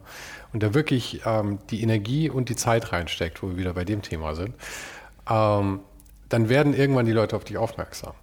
Aber das hört sich irgendwie so leicht an, weil man halt ja, man macht ja nur, was man will. Aber es heißt halt natürlich, dass man eventuell jahrelang das macht und den Glauben an sich selber ja auch nicht verlieren darf dabei. Genau. Und halt auch kein Geld kriegt, eventuell, mhm. und das irgendwie querfinanzieren muss. Und ich glaube, das ist, das ist, glaube ich, das Allerschwierigste, weil du halt ohne irgendein positives Feedback letzten Endes immer dein Ding durchziehen musst, in der Hoffnung, dass irgendwas was wird. Ja. Und, und eins noch, weil damals war eben das auch mit der, dass es eine andere Zeit war. Damals war es ja auch eine andere Zeit. Ich weiß gar nicht, ob das heute nicht schwieriger ist als damals, weil heute alles so übersättigt ist. Früher gab es ja weniger Fotos im Internet quasi, kann man sagen, als heute. Es ist gar nicht, es, die Übersättigung spielt natürlich mit, aber ein, der Kernaspekt des Ganzen. Also was ich nach wie vor mache oder was halt irgendwie der, der Kern meiner Arbeit ist, ist, dass ich äh, Bilder mache, die auf den ersten Blick irgendwie vertraut wirken und halt wirken wie Bilder oder Bildkategorien, die man kennt. Mhm. Aber irgendwas stimmt nicht. Irgendwas funktioniert nicht. Ähm, das, damit, damit bin ich quasi groß geworden und das ist nach wie vor das, was mich interessiert. Und das Ding ist, dass ähm, als ich angefangen habe, quasi meine Arbeit im Internet zu teilen, ähm, war das Internet komplett anders strukturiert. Es gab keine, es gab keine algorithmische Steuerung auf Tumblr oder Flickr mhm. in Bezug auf was populär wurde, sondern ja, es, wurde, ja, es gab einen Feed, der war meistens chronologisch. Das heißt, wenn um 12.11 Uhr 136.000 Bilder geteilt wurden, dann hattest du, wenn du allen Leuten gefolgt bist, die im Feed. Es gab keine, keine Steuerung quasi. Und das hat zugelassen, dass und das, das war wirklich die, ich höre mich jetzt zu alt an, aber es ist halt so, das war die goldene Zeit der Fotografie äh, im Internet. Weil wahnsinnig viele Sachen, die, die abseits der Norm waren, nach vorne gespült wurden. Weil sich Leute zum Beispiel, weil sie auch, weil sie äh, davon verstört wurden oder nicht verstanden mhm. haben, was das war. Und dann das geteilt haben und so, was, was soll das oder was ist das jetzt? Und damals gab es die Möglichkeit, quasi mit, mit unkonventionellen Inhalten oder Inhalten, die halt teilweise schwächer, teilweise stärker der, den Status quo dekonstruiert haben, nach vorne zu kommen. Hi, ich reise kreuz und quer durch Deutschland und wie dieses Mal auch darüber hinaus zu meinen Gästen. Und du kannst dabei helfen, dass ich mir das auch weiterhin leisten kann. Auf patreon.com slash ohne den Hype kannst du jetzt Supporter werden und dafür gibt es für dich dann auch noch regelmäßig Sneak Peeks auf zukünftige Gäste und einen exklusiven Bonus-Podcast, in dem ich jede Woche und zu jeder Folge ein bisschen aus dem Nähkästchen plaudere. Den Link findest du auch nochmal in den Show Notes und auf der Website. Du kannst ja jetzt gleich mal reinschauen, während dieser Podcast weiterläuft. Vielen Dank schon mal vorab und jetzt viel Spaß mit dem Rest unseres Gesprächs. Der erste Schritt war wahrscheinlich das Ausschlaggebende, oder? Weil heute durch die Algorithmen kommt es halt nie überhaupt an den Punkt, wo es mal die Leute verstören kann. Das ist das Ding. Die, äh, die jetzt, wenn ich halt, ich, muss mich halt auf Instagram beziehen, weil das halt de facto ähm, fast, halt, es, ist die, es, ist die es ist die einzige Plattform. Es ist de facto die einzige ja. Plattform. Wenn du mit Video arbeitest, kommt darauf an, wie man das Ganze gestaltet. Aber TikTok wäre noch eine Option. Mhm.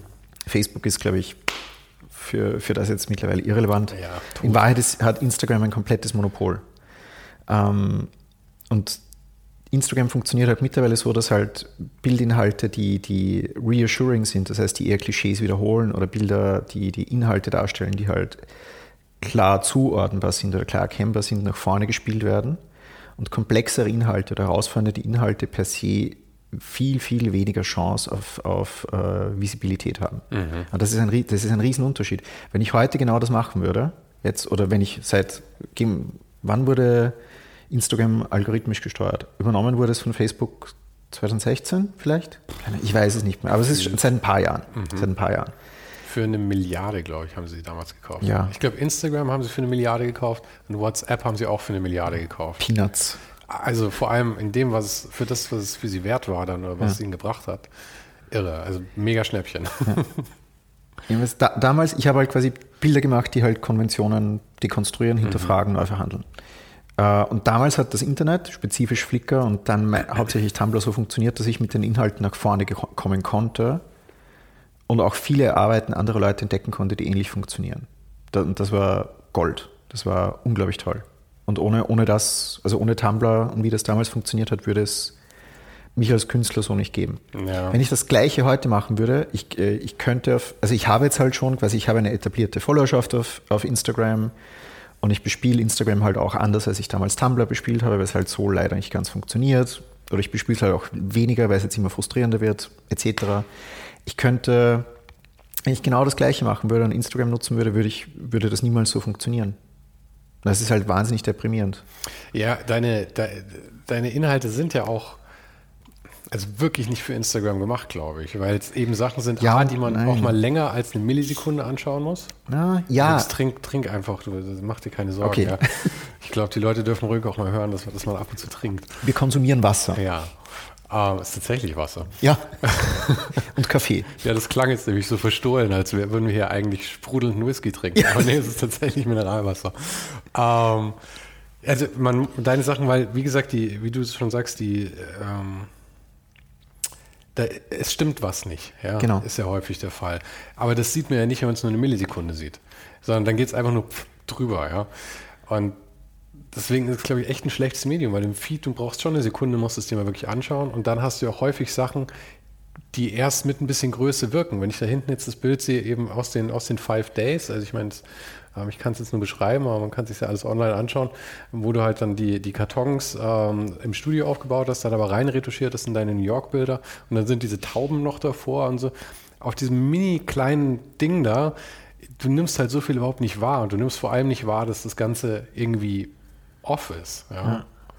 Hm, bei dem, also zum Beispiel das, das eine Bild, das du jetzt angesprochen hast, äh, das, das wurde spezifisch für Instagram gemacht von mhm. mir. Und das es ist nach wie vor, glaube ich, auf Platz 5 oder so meiner erfolgreichsten Instagram-Posts. Also das hat mhm. relativ gut funktioniert. Ich glaube, weil es... Äh, Voll ins Fettnäpfchen gesetzt. Nein, nee, nein, nein, nein, nein. Es stimmt, was du sagst. Wenn, wenn man es dann in groß sieht, es, es offenbaren sich ja. dann wiederum andere Aspekte, die halt genau. auf jetzt quasi äh, auf einem äh, Smartphone-Display einfach nicht funktionieren. Aber so, so wurde es auch gedacht. Es war ja. so, es ist, es sieht aus wie was, aber irgendwie ist es auch ein bisschen seltsam, unter anderem durch die Tauben. Es mhm. ist nicht wahnsinnig oft, aber es ist halt oft genug, dass man ja. sich denkt so, aha. Und dann bleibt, ich probiere immer quasi die Bilder so zu machen, dass, äh, oder nicht alle, aber jetzt, wenn ich spezifisch am Instagram denke, wenn man quasi drüber scrollt, vielleicht scrollt man drüber, drüber, drüber, vielleicht scrollt man drüber, weil man sich eben denkt so, ja, die, das Ding, also dieses Ding kenne ich, ich kann sofort erkennen, was es ist, aber vielleicht bleibt man dann, wenn man schon drüber ist, so kurz, Moment, was war das jetzt ja. eigentlich? So, so probiere ich das quasi anzulegen. Und das Bild war in Bezug auf das relativ erfolgreich. Aber du hast ja auch eine äh, relativ große Followerschaft schon. Ich weiß nicht, wie viel sind die, 30, 40.000 irgendwie sowas? ja, 31.000. Also so. das ist ja schon ein etabliertes Publikum. Ja? Und die wissen ja auch, was sie von dir zu erwarten haben. Das heißt, die nehmen das ja auch dann schon anders war, ja? ja. Aber das meine ich eben mit dem Entdecken. Wenn es jetzt ganz frisch wäre auf Instagram, glaube ich, mhm. würdest du dir schwerer tun damit, weil es halt, ja. selbst wenn du sowas extra dafür machst, ist es trotzdem noch weit entfernt von perfektem Instagram-Inhalt. Ja.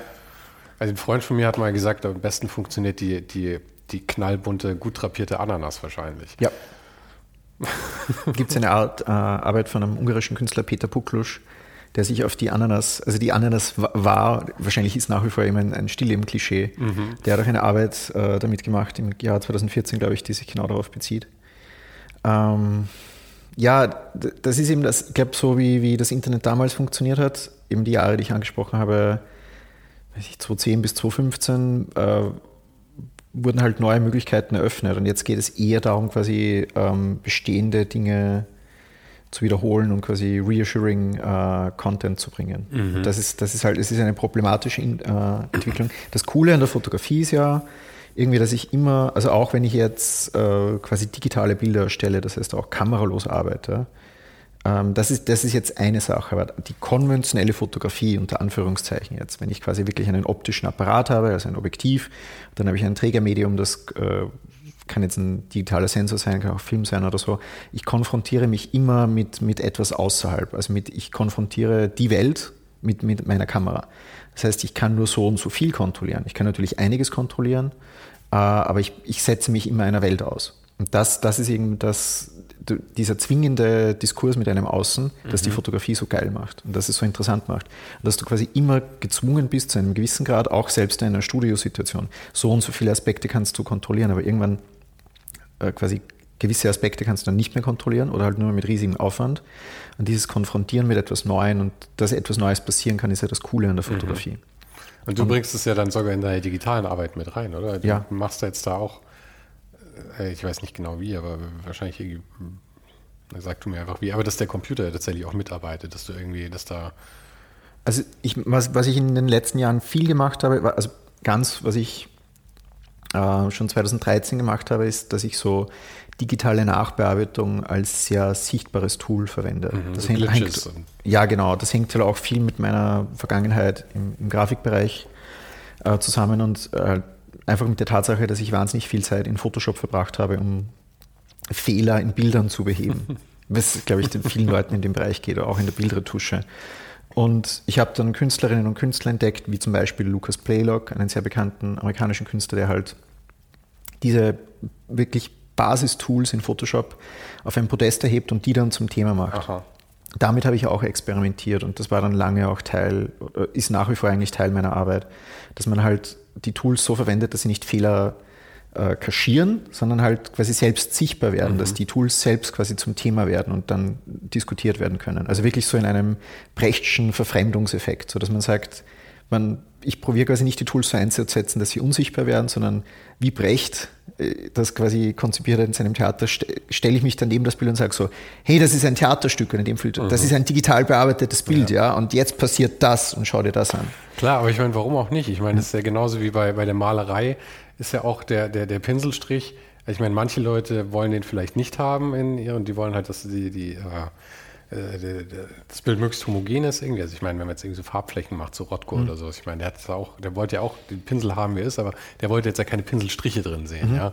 Aber dann gibt es ja andere, die das durchaus haben. Das heißt, das Material spielt ja immer eine Rolle. Genau. Und ich meine, das, der Photoshop ist ja auch nur das, irgendwie das Material, das Werkzeug. Die, die Werkzeugkiste. Ja, ja. Ja. Das Einzige ist natürlich, dass es keine Rückstände hinterlässt, wenn du sie ihm nicht absichtlich vorgibst. Ebenso Glitches genau. passieren ja nicht mehr wirklich irgendwie.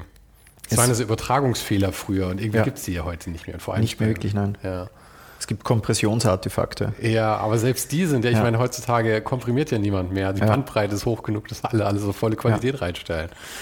Bilder haben 8 Megabyte. Ja, und das ist kein Problem.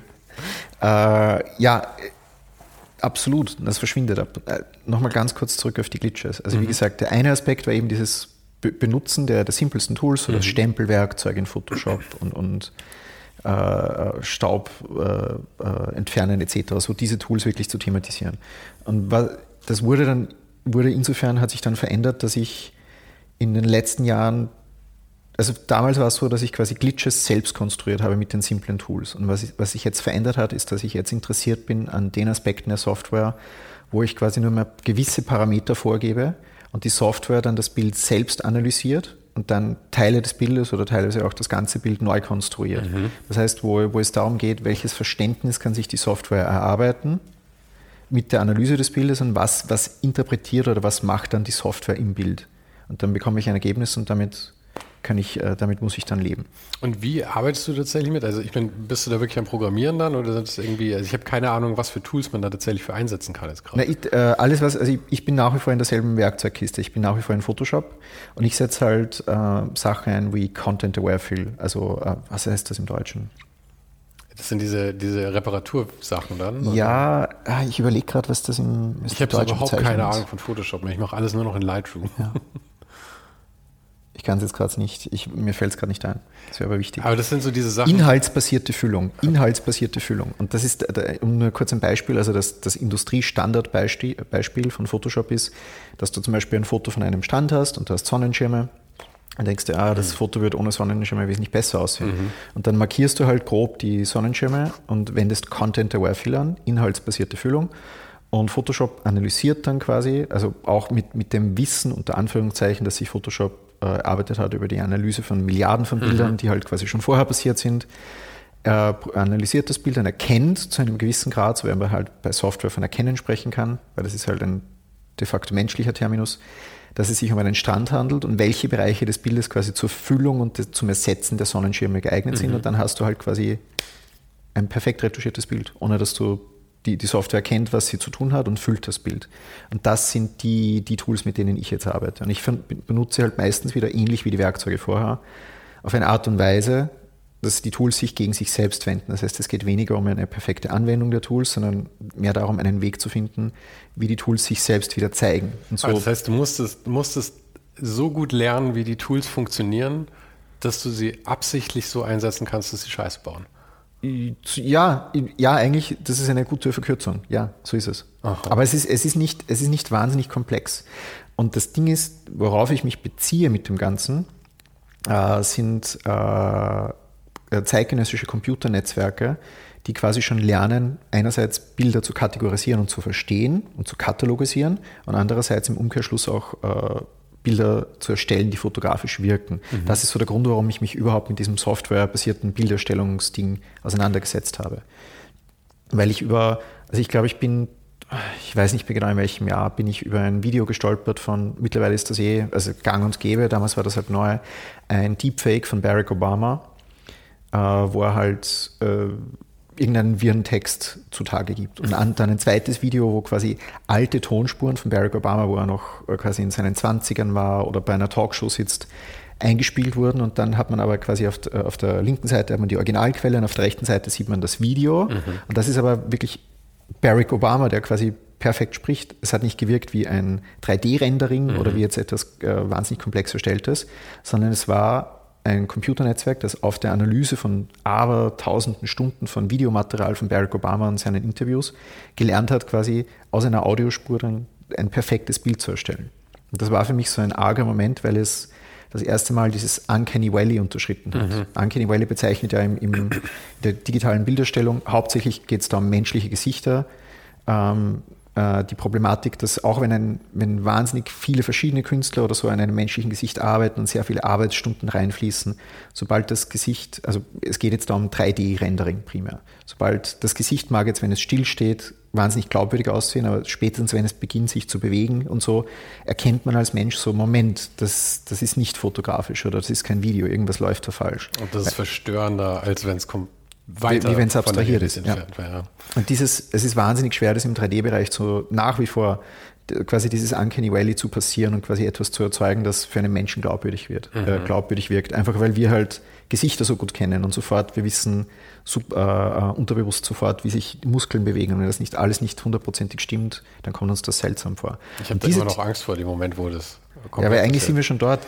Ja. Die, die, die Technik, die ich jetzt erwähnt habe mit den GANs, diesen Computernetzwerken, die das quasi lernen zu erstellen, die unterwandern das, weil es alles auf existierendem Videomaterial mhm. basiert. Und dann schaut das nicht mehr unglaubwürdig aus, sondern es schaut glaubwürdig aus. Und das ist eben, das ist eine andere, technisch etwas anderes als das, was ich im Photoshop mache, aber jetzt vom, vom Ideellen und vom Zugang ist es quasi ähnlich.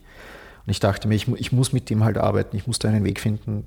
Ich habe die Tools nicht, weil da muss man halt wirklich programmieren können. Also es gibt Künstlerinnen, und Künstler, die ein bisschen mit dem arbeiten. Trevor Paglen fällt mir da ein, aber der hat ja auch ein Team an Wissenschaftlerinnen und Wissenschaftlern, die ihm da geholfen hat. Also das ist so ein Bereich, der in der Bildgestaltung wahnsinnig wichtig wird. Und ich glaube, wir sind immer mehr mit Bildern konfrontiert, die halt nicht mehr mit einer Kamera aufgenommen wurden, die, die niemals jetzt irgendwie, das hat eben nicht mehr damit zu tun, dass man einen optischen Apparat hat und einen Sensor oder einen Film, sondern das basiert nur auf Abermilliarden bestehenden Bildern und äh, dem Verständnis des Computers sich davon erarbeitet haben und dann befähigt sind, das zu erstellen. Wir sehen immer mehr von diesen Bildern, ohne es zu wissen und können sie nicht mehr als nicht fotografisch identifizieren. Äh, Jetzt habe ich den Faden verloren. Das ist okay, weil da können wir nicht ganz kurz mal vielleicht reden über, ähm, weil da fällt mir nämlich rein, das Projekt, das du gemacht hast, ich weiß leider nicht mehr, wie es hieß, aber da ging es äh, um Yosemite Park. Genau, General war, View ist das. Und du warst ja. nie da? Ich war nie dort, nein. Und ähm, hast aber Bilder davon genau. letzten Endes produziert. Und ähm, äh, das ist ja eben genau die Frage, dann dieses, dieses, ähm, oder die Frage, die du da aufgeworfen hast, war ja dann, ähm, wenn, ich's, wenn ich was schon so gut kenne, obwohl ich nie da war, war ich dann eigentlich quasi da. Genau. Und das ist was, was ich mich immer wieder frage, auch mit, Ähm, wenn man reist, also wenn ich jetzt, äh, sagen wir, sagen wir, ich bin also jetzt heute nach Wien gekommen und sagen wir, ich wäre noch nie hier gewesen, gewesen und ich schaue mir irgendwie vier YouTube-Videos an von irgendwelchen Travelern, die irgendwie durch Wien reisen und dann schaue ich mir noch irgendwie drei Guides an und dann lese ich noch über die fünf hipsten Cafés oder was auch immer.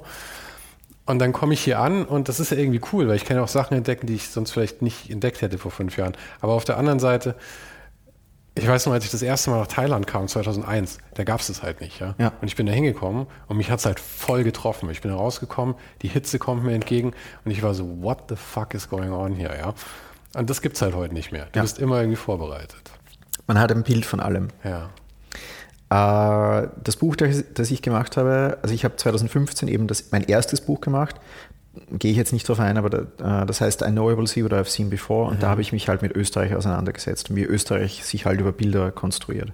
Und damals bin ich halt, das, da geht es halt viel um Berge in dem Buch und ich bin halt da wirklich in die österreichischen Alpen gereist, habe Fotos gemacht und das war so die Basis der Serie und das habe ich dann mitgenommen ins Studio und herumexperimentiert. Und als ich das Buch fertig hatte, dachte ich mir so, also ich dachte mir schon, während ich das Buch gemacht hatte, so, wow, es wäre so cool, eigentlich genau das gleiche in Yosemite zu machen oder Yellowstone oder halt einem dieser großen äh, amerikanischen Nationalparks. Weil das halt so äh, Gebiete sind, so Landschafts, äh, Landschaftskategorien, Landschaftsformen, mit denen wir irgendwie vertraut sind, auch wenn man nicht da, dort war. Man hat so viele Bilder schon davon gesehen und man hat irgendwie, man hat eine gewisse Idee davon. So ganz im Groben. Selbst wenn man es jetzt nur vom eigenen Laptop als, als Standard-Desktop-Hintergrund ist. Ähm, und ich dachte mir so, boah, ich, ich würde gern dasselbe mit Yosemite machen. Oder halt Yellowstone oder was auch immer. Und als das Buch fertig war, dachte ich mir so, was ist, wenn ich gar nicht hinreise? Was ist, wenn ich quasi nur, es gibt ja so viele Bilder, was ich, wenn, wenn ich probiere, quasi ausreichend Bildmaterial zu sourcen, also jetzt bestehendes älteres Bildmaterial, so die großen Schwarz-Weiß-Fotografien. Ähm, So diese Ansel 20. Adams Sachen Ja, genau, sowas in die? Richtung. Aha. Einerseits und dann halt echt so auf Instagram mittels Hashtags halt, was, was passiert jetzt gerade in Yosemite und was kann ich da sourcen und dann über Google Street View kann ich ja quasi auch durch Yosemite fahren. Die amerikanischen Nationalparks sind ja sehr gut mit dem Auto erschlossen. Und als, da habe ich dann angefangen über Street View quasi, wo man ja eine quasi schrittweise 360 Grad äh, äh, Umsicht hat äh, von der Umgebung, habe ich dann festgestellt, oh, in Yosemite, ich kann quasi durchfahren mit dem Auto, aber was Google auch gemacht hat, ist quasi die bekannten Trails dort abzugehen, mit jemandem, der halt die Gerätschaft am Rücken hat. Das heißt, ich konnte tatsächlich ein gewisses, eine gewisse räumliche, Idee des Parks entwickeln mit. Hast, hast du die Leute mal gesehen? Bestimmt mal, oder? Ich habe noch nie einen gesehen, Nee, ne? ich also nicht live. In, in Nizza war es, glaube ich. Ich habe es schon häufiger gesehen, aber in Nizza weiß ich es noch, da saß ich gerade irgendwo mit meiner Freundin, wir haben irgendwie ein Rosé getrunken in der Straße und dann läuft so ein Typ da durch. Und die haben hinten einen Rucksack halt auf, der ist, also der ist riesig. Das ist wie so eine, wie so eine Tonne, die sie hinten aufgeschnallt haben. Und oben kommt dann so ein, so ein Stab, so ein Stativ raus und oben drauf sitzt dann irgendwie die 360-Grad-Kamera oder so. Es sieht komplett absurd aus. Und der Stab stapft da halt durch und der muss, glaube ich, auch das Tempo halten. Das heißt, Ja. du kannst mit dem auch nicht interagieren. Ja? Nein, nicht jetzt. Und der rennt da durch. Na egal. Sorry, ich kam ab. Ja, äh, genau. Und mich hat das wahnsinnig fasziniert. Und so habe ich halt viel Bildmaterial gesourced. Und dann ging ich, ins Studio und habe gedacht, jetzt, jetzt probiere ich da eine Serie zu machen. Und das ist das ganze Ding. Und es, es ist relativ abstrakt natürlich. Es ist jetzt nicht so, es ist, es ist kein, es, in dem Buch geht es, geht es schon um Yosemite, aber es ist halt nicht quasi ein Reisebericht. Es ist halt relativ abstrahiert.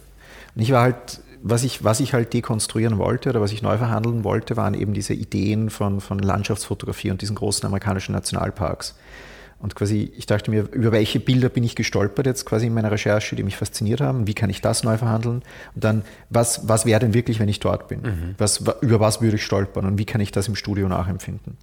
Und was mir, also ich, ich erwähne äh, erst quasi in der Erklärung, also es gibt, es gibt dann ein Appendix, wo halt dann quasi auch ein Text äh, äh, äh, geschrieben steht, wo, wo erklärt wird, um was es halbwegs geht. Ein Text hat meines, meiner Erinnerung, müsste k- kurz nachschauen, Darren Campion geschrieben. Bin mir nicht ganz sicher, muss da nochmal nachschauen. Das Buch hatte ich schon länger nicht mehr in der Hand. äh, aber vorher, wenn man das Buch anfängt, es gibt, könnte genauso dort entstanden sein.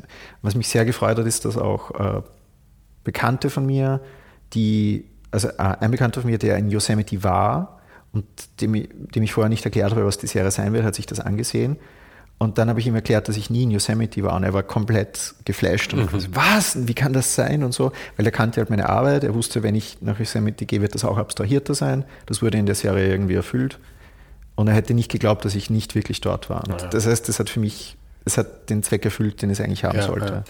Ja. Ich finde es total interessant, eben so mit Fotografie zu arbeiten, ohne zwangsläufig zu fotografieren. Das erste Mal bin ich da irgendwie konfrontiert worden mit bei, ich glaube, bei Thomas Ruff, äh, der, der das ja auch macht mit, ich glaube, ja, ich bringe mal Thomas Ruff und Thomas Strupp durcheinander, aber ich glaube, Ruff war es, der diese äh, Tableau Chinois, oder ich spreche es wahrscheinlich falsch aus, aber gemacht hat, so, so alten Bildern von Mao und dann eben so Pixel-Glitches und sowas eben auch reinmacht. Oder dann hat er auch irgendwelche NASA-Aufnahmen aus dem All. Und so. Bei, bei Ruf waren es auch die Bilder vom Mars die er eben nicht selbst ja, gemacht hat. Genau, diese, genau. diese uh, stellaren Aufnahmen. Also mhm. er, da gibt es ja auch erklärende Texte, wo er, er, wollte die Bilder wirklich selbst machen, aber es war halt nicht möglich. Ah, okay musst du halt mit dem arbeiten, was du, was du quasi hast. Ja. Ich habe nur mal ja. irgendwann ein Interview mit ihm gesehen, wo er dann eben gemeint hat, ihm ist einfach völlig scheißegal, ob er den Auslöser drückt oder wer anders. Und das im ersten Moment habe ich mir irgendwie gedacht, aber es passt irgendwie nicht zusammen mit Fotografie. Aber umso länger ich jetzt irgendwie damit lebe, irgendwie, dass das jemand so macht und jetzt bei dir dann mhm. eben auch, umso mehr muss ich sagen, stimmt, das ist eigentlich auch. Ich meine, es kommt also, darauf an. Wenn man mit Menschen arbeitet, ist es vielleicht was anderes. Porträt, Porträtfotografie, das, das ist ganz was anderes. Eben, ja. Aber bei sowas? Ich meine, fairerweise, ich, ich drücke ja tatsächlich, also so wie ich fotografiere, drücke ich ja tatsächlich die aller, allermeiste Zeit noch selbst den Auslöser. Mhm. Aber bei mir, also so, vielleicht auch um nur kurz meine Arbeit zu erklären, ähm, die, ich glaube, die allermeisten meiner, meiner wichtigen Bilder, also die ich halt selbst konzeptuell als wichtig erachte, die halt so die, die, die Eckpfeiler meiner Serien sind, passieren so, dass ich ähm, entweder ein Bild finde oder halt selbst ein Bild mache oft auch noch auf Film, weil ich relativ viel äh, Film fotografiere, wenn ich jetzt draußen unterwegs bin. Und da, da, das ist immer so ein Startpunkt. Und oft dient das dann als Hintergrund oder vielleicht tatsächlich als Bühne. So die, die Five-Day-Sache in New York, da war ich halt in New York und habe halt äh, Details von Straßenzügen oder so, einfach Situationen in, in Brooklyn und so fotografiert. Schon mit, mit dem Gedanken im Hinterkopf, ich stelle mir vor, da würde was im Bild stehen und auf das fokussiere ich und so schieße ich das Bild, damit ich es wirklich als Bühne benutzen kann. Das war tatsächlich die Frage, die ich mir gestellt habe, weil du ja. hast ja offensichtlich einen Fokus gesetzt, weil genau. die sind ja recht, recht uh, shallow, also der Hintergrund ist ja recht unscharf. Komplett offen, ja, ja. Das heißt, du musstest ja schon wissen, wo du die Sachen hinstellen willst. Genau. Also da, da, das, ist, das ist so ein Präzedenzfall, wo, also das ist jetzt noch relativ simpel. So, ich war wirklich in New York, ich wusste, ich, ich will das machen oder ich hatte, ich hatte irgendwie den Plan. Es war noch nicht konkretisiert. Ich wusste nicht, ich werde jetzt da fünf Boxen hinstellen. Aber ich wusste so, ah, das, das ist cool, da sind jetzt zwei Tauben äh, unter dieser Brücke, das sieht toll aus. Ich stelle mir jetzt vor, da vorne steht was, setze den Fokus dahin und dann mache ich das Foto.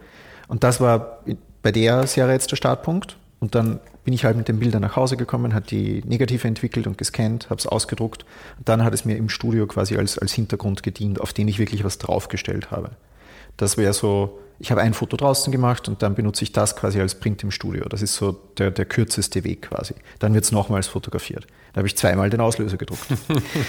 und da gibt es natürlich Nachbearbeitung und so. Äh, ja, ja. Und bei vielen Bildern ist aber so, sagen wir, ich finde ein anderes Bild eines anderen Künstlers oder ich kaufe mir ein Bild auf einer Stockagentur oder so, dann, dann habe ich ein Bild und dann verwende ich das irgendwie als Hintergrund und baue davor noch ein gewisses Szenario und dann wird das nochmal ab, abfotografiert und vielleicht wird das dann nochmal abfotografiert. Das könnte genauso sein, dass es dann ein dritter Schritt ist und dann gibt es dann den Aspekt der Nachbearbeitung, wo das Bild nochmal dekonstruiert wird. Also es, es gibt nicht mehr diesen einen Moment, wo ich auslöse, aber es gibt ein paar Momente, in denen ich auslöse und wo mhm. ich halt wirklich Dinge vor der Kamera aufbaue, mhm. auch wenn es dann nachher in der Software wieder zersetzt werden könnte oder so. Aber ich, ich, ich fotografiere in dem Sinn schon wahnsinnig klassisch, ja. dass auch wenn du dich jetzt umdrehst, die, bei mir ist die Kamera am Stativ und äh, da wird dann was davor aufgebaut, dann ist ein längerer Prozess und dann wird das, also in, in, insofern bin ich da schon noch klassisch unterwegs, auch wenn ich dann jetzt immer mehr in den Bereich reinkomme, wo Software dann das Bild analysiert und neue Dinge neu aufgebaut werden. Mhm.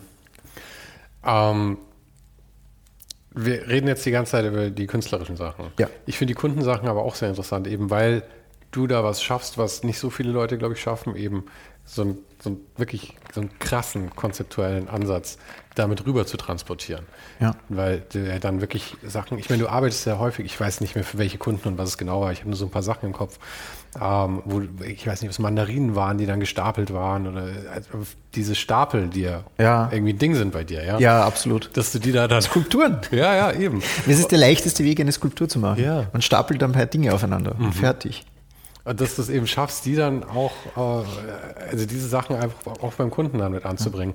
Und deine Kundenliste ist ja jetzt doch auch, ich meine, Wallpaper haben wir vorhin mal gesagt, aber es sind ja einige recht äh, bekannt. Ich glaube, Louis Vuitton war auch dabei. Ich habe also diese, diesen Sommer, Zähl mal ein paar auf, die, die nur ich sage ich sag nur nur, das, letzte, das, letzte, das letzte halbe Jahr war, war sehr intensiv. Ich habe, das ist noch nicht heraus, ich habe was für Lacoste gemacht. Mhm. Äh, Louis Vuitton, Balenciaga, Nike, das waren die größeren im, in den, im ersten halben Jahr. Und dann halt viele Editori editoriale Sachen. Für Sarah habe ich fotografiert, etc. Dann meine, generell, das ist, äh, äh, die einer- Kundenliste ist ein feuchter Traum für jeden Fotografen eigentlich. es ist, ich, wie gesagt, ich kann mich nicht beschweren, aber ich will kurz was dazu sagen. Ähm, da bin ich extrem privilegiert und das kommt halt wirklich durch meine Agentur. Was, wie gesagt, meine Fotografie ist relativ äh, konzeptlastig und es, es steckt halt, stecken viele komplexe Sachen dahinter. Und was, ich glaube, das ist auch eine zeitgenössische Entwicklung, was halt für mich wahnsinnig interessant ist, ist, dass viele Marken an mich herantreten und spezifisch diese, diese Sachen ähm, abfragen. Und ich glaube, dass das damit zusammenhängt, dass, also ich arbeite, ich fotografiere halt viel für, für Marken im Fashion-Bereich. Also die halt auch ein potenziell, also nicht nur, gar nicht so die Käuferschicht, aber äh, sie, sie haben halt eine, da wo sie hinzielen, quasi ist eine sehr junge Zielgruppe. Sie wollen halt gut im, im Internet funktionieren. Wenn man sich anschaut, wie, äh, was Balenciaga jetzt mit den Catwalks äh, gemacht hat und wie sie, halt, wie sie sich halt generell im Internet präsentieren, das war jetzt kurz ein das Simpsons-Ding. Ja, genau, das Simpsons-Folge kam vorgestern oder so erst raus, glaube ich. Die äh, äh, Demner, der halt äh, Balenciaga leitet und das ganze Team dahinter, die haben halt eine sehr genaue Idee und wissen sehr genau, wie sie viral gehen können oder wie sie jetzt Sachen machen, die diskutiert werden. Und das ist nicht die einzige Marke. Ich habe eine, eine der, der aufregendsten Auft Auftragsarbeiten, die ich jemals habe, war von Nike und die wollten halt echt, dass ich komplett über alle Grenzen gehe in Bezug auf, auf Softwareimplementierung und, und wie wir das Ganze animieren.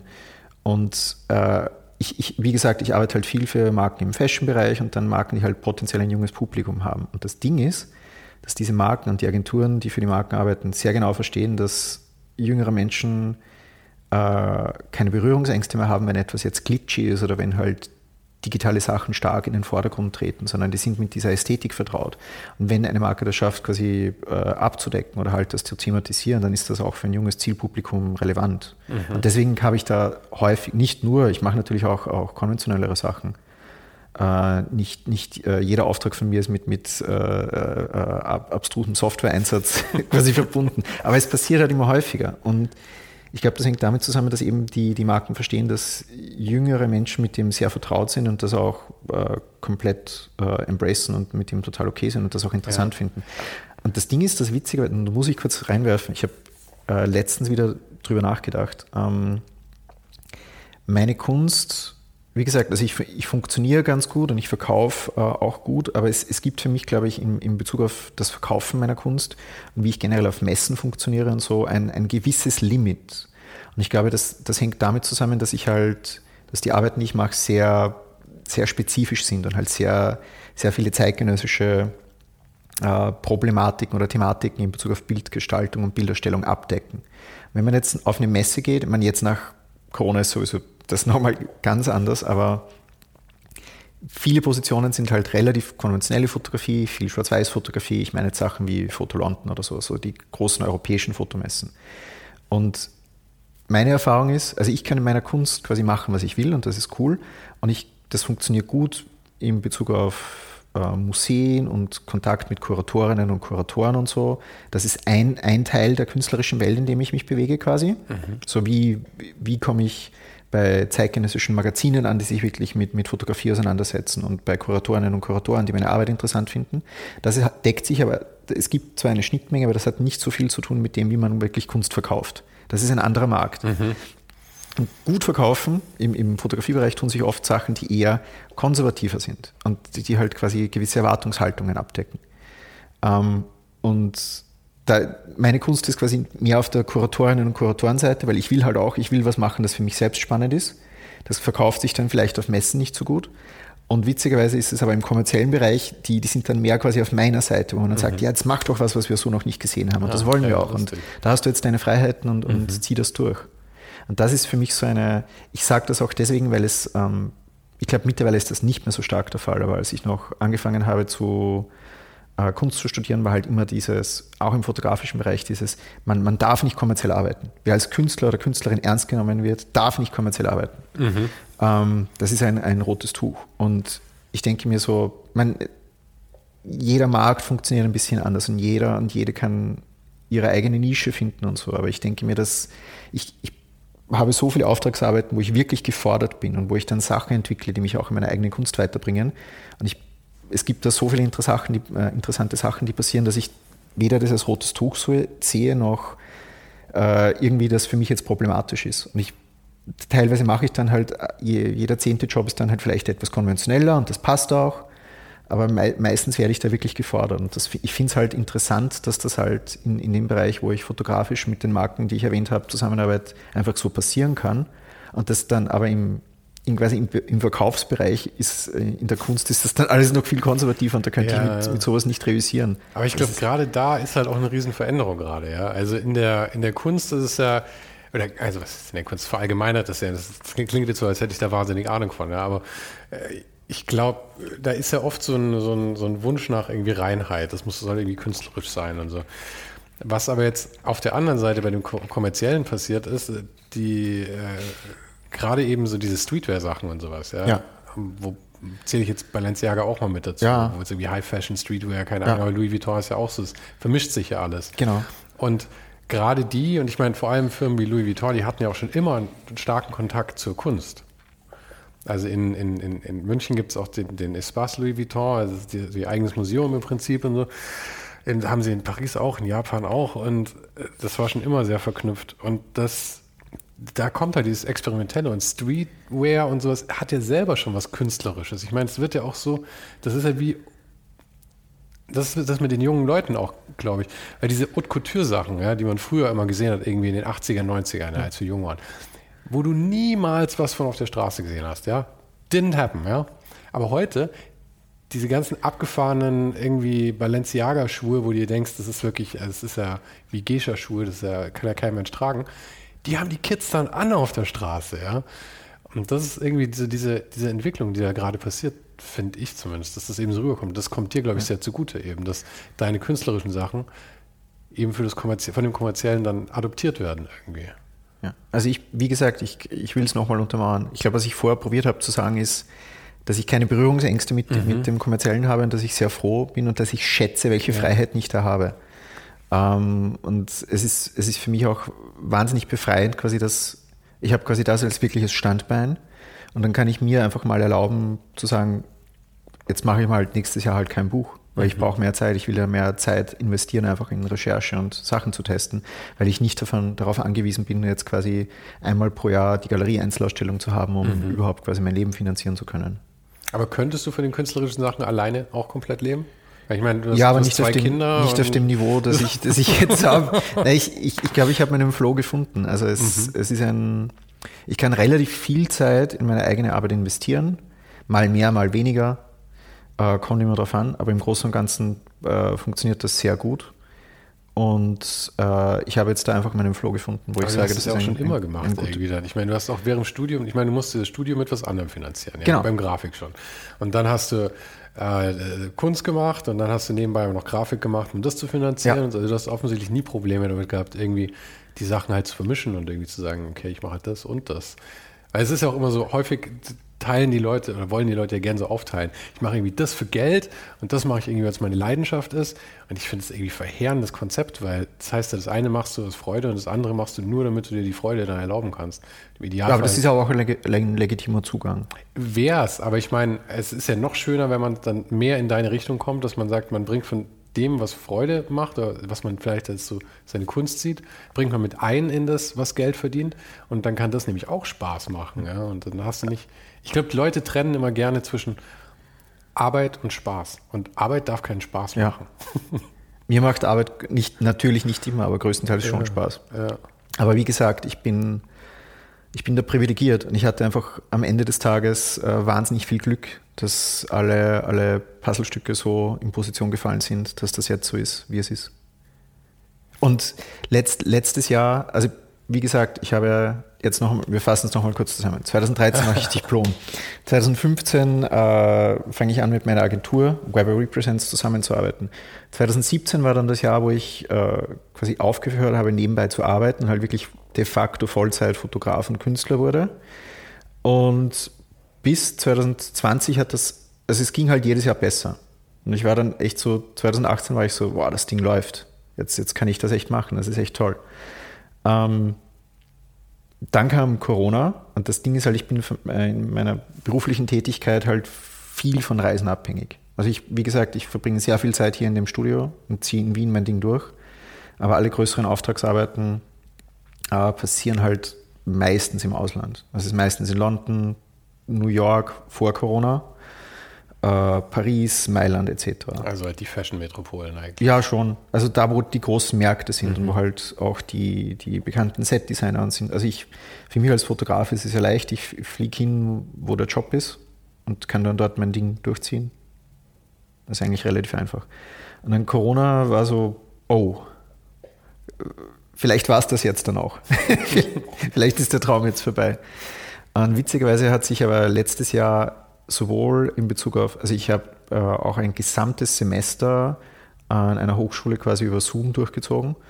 Das fand ich zwar suboptimal, also ich arbeite halt lieber quasi mit Studierenden wirklich vor Ort, aber es, es ging.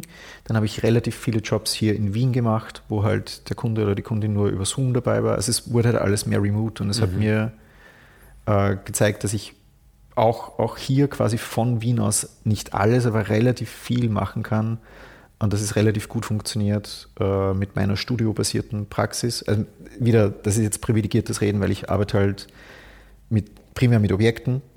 Das heißt, die kann man schnell verschicken. Mhm. Hand, Handtaschen und Schuhe sind gemeinhin geduldig, was, was Postversand angeht. Es ist unkompliziert. Und äh, alles, alles bei mir lässt sich relativ simpel quasi auch äh, über Remote lösen, sodass ich halt wirklich von hier aus auch operieren kann. Ja, da bin ich recht neidisch, weil meine Fotosachen sind alle immer abhängig von Locations und von Räumlichkeiten. Ja. Ich muss dann immer überall dahin. Es wäre wär schön, wenn man es andersrum macht. Andererseits, ich, ich bin halt auch der Typ, äh, ich, äh, also das Studio, in dem wir jetzt sitzen, das ist ja auch irgendwie, das ist eine Werkstatt und das ist ein Labor. Und ich mache das ganz gern. Also ab und zu muss ich dann natürlich raus. Aber jetzt, dass ich hier einfach quasi mein, mein Ding durchziehe und hier herumbastel. Ähm, aber da muss man, glaube ich, auch der Typ dafür sein. Weil, ja. äh, also für mich, für mich funktioniert das perfekt. Aber ich glaube, dass andere Leute halt, wenn sie die meiste Zeit äh, hier allein arbeiten würden, wahrscheinlich äh, irgendwann durchdrehen würden. Für, für mich funktioniert es. Ich, ja, ich kann es gut nachvollziehen. Ich ja. habe, ich hab bis, bis ich mit diesem Podcast angefangen habe, habe ich eigentlich auch immer für mich in meinem Homeoffice gearbeitet. Ich habe viel Webdesign gemacht und Grafik und dann halt Fotografie für die Jobs und so. Dann bin ich halt mal ein bisschen rausgekommen. Aber das meiste saß ich alleine bei mir zu Hause vorm Rechner ich bin da auch absolut happy mit, muss ich ja. sagen. Es war für mich sogar, es war nicht ganz einfach eigentlich, das jetzt so umzudrehen, weil ich jetzt halt ständig unterwegs bin. Ich war jetzt letzte Woche in Köln, davor war ich in Berlin, jetzt bin ich hier in Wien. Danach bin ich zwei Wochen am Stück mal in München zu Hause. Das ist jetzt schon eine Ausnahme. ja. Nee, aber ähm, genau, ich bin jetzt gerade in Wien und ähm, eigentlich suche ich nur gerade einen guten Abschluss für das Gespräch. Okay. Vielen Dank. Danke, dass du die Zeit genommen hast. Es war sehr, war sehr angenehm. Fest. Ich sehr genossen. Ich, ich, hoffe, es ist nicht äh, zu wirr. Nee, ich glaube nicht. Also selbst wenn, ein bisschen wirr mag ich sehr gerne eigentlich. Okay. Ich glaube vor allem auch, die Leute, die den Podcast regelmäßig hören, müssten da mittlerweile daran gewöhnt sein, dass ein bisschen wirr mit drin ist. Nein, ich habe jetzt nicht, nicht äh, äh generell deinen Podcast und deine Moderation gemeint, sondern ich glaube, ich verfange mich dann schnell. Ja, ich, ich komme dann meine, schnell von Hundertsten ins Tausendste. Ich meine, es passt gut dazu dann, glaube ich. Ja. ja. Also, Dankeschön. Danke. Wie jede Woche habe ich auch noch ein paar Empfehlungen aus dem Archiv für dich. Robin Hinch ist ebenfalls als Kunstfotograf unterwegs. Allerdings hat er deutlich weniger Ruhe bei seiner Arbeit, denn die spielt sich oft in Krisenregionen und Situationen ab. Darüber und über vieles anderes sprach ich mit ihm in Folge 32. Die erste Aufzeichnung für Ohne den Hype hatte ich Ende 2020 mit dem Fotografen Julian Baumann. Auch wenn das erst als Folge 3 dann tatsächlich rauskam. Er erzählte von seinem Shooting mit dem japanischen Starautor Haruki Murakami, von unerwarteten viralen Hits, von Ästhetik und Moral in der Fotografie und davon, wie sich seine eigene Arbeitsweise über die Jahre verändert hat. Das war, wie gesagt, Folge 3. Und erst letzte Woche kam ein Gespräch mit einem weiteren Österreicher raus, allerdings diesmal einem, der schon lange quasi im Exil lebt. Ich sprach mit dem Design-Superstar Stefan Sargmeister über seinen Lebensweg, auch wenn wir es nur bis etwa 1995 geschafft haben. Das war Folge 53. Und nächste Woche ist eine Dame dabei, die sich oft auf Events die Bühne teilt mit Stefan Sargmeister. Aber wer das ist, das hörst du dann am Donnerstag. Und bis dahin eine wunderbare Woche.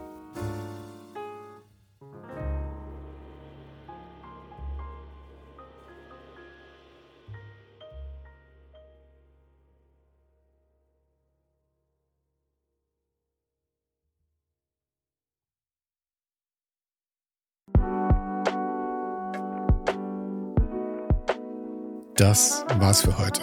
Falls du gerade eine von den älteren Folgen hörst, ist es gut möglich, dass du jetzt ein zweites Outro hörst. Lass dich aber nicht von mir verwirren. Ich bin gerade dabei, ein paar Änderungen zu machen und dafür muss ich 150 Folgen neu schneiden und nochmal uploaden. Du kannst dir wahrscheinlich vorstellen, dass das ein kleines bisschen dauert. Falls du mich und die Show supporten möchtest, gibt's dafür ein paar Möglichkeiten. Auf patreon.com slash svensaro gibt's jede Woche Bonusmaterial exklusiv nur für Supporter. Und das für nur ein paar Euro im Monat, mit denen du mir helfen kannst, ohne den Hype noch lange, lange für dich weitermachen zu können. Es hilft natürlich auch immens, wenn die Show wächst und dazu kannst du deinen Teil beitragen, indem du deinen Kollegen und Kolleginnen davon erzählst. Freunde, Familie, du weißt am besten, für wen das noch was sein könnte. Und zu guter Letzt, falls du es noch nicht gemacht hast, bewerte die Show jetzt gleich mit fünf Sternen in deiner Podcast-App. Im Newsletter gibt es übrigens jede Woche völlig kostenlos inspirierende Tipps von meinen Gästen und mir. Den kannst du auf oninhype.substack.com abonnieren. Und alle Links findest du, wie immer, direkt auch hier in der Beschreibung und natürlich auf ohnedenhype.com. Im Archiv gibt's noch eine Unmenge anderer Gespräche. Unter anderem waren schon mit dabei Stefan Sagmeister, Mirko Borsche, Paula Schör, Mike Miri, Jeremy Format, Jonas Lindström, Mathilde Mutant, Olaf Heine, Eike König, Erich Spiegermann und, und, und. Scrolle einfach mal durch. Wir sind bei über 150 Folgen, wie gesagt. Und um ehrlich zu sein, kann ich selber kaum fassen, dass ich das Glück hatte, mit so vielen inspirierenden Menschen sprechen zu dürfen. Vielen Dank an Dominik Huber und Marc Capella von Moiré. Von denen stammt nämlich die neue Hausschrift der Show und die heißt GT Pressura. GT steht übrigens für Grilly Type, über die die Schrift zu mir kam. Und auch nochmal vielen Dank an Tobias Rechsteiner fürs Vermitteln. Der größte Dank geht aber natürlich an dich fürs Einschalten fürs Zuhören und für deinen Support. Und wir hören uns dann hoffentlich nächste Woche wieder.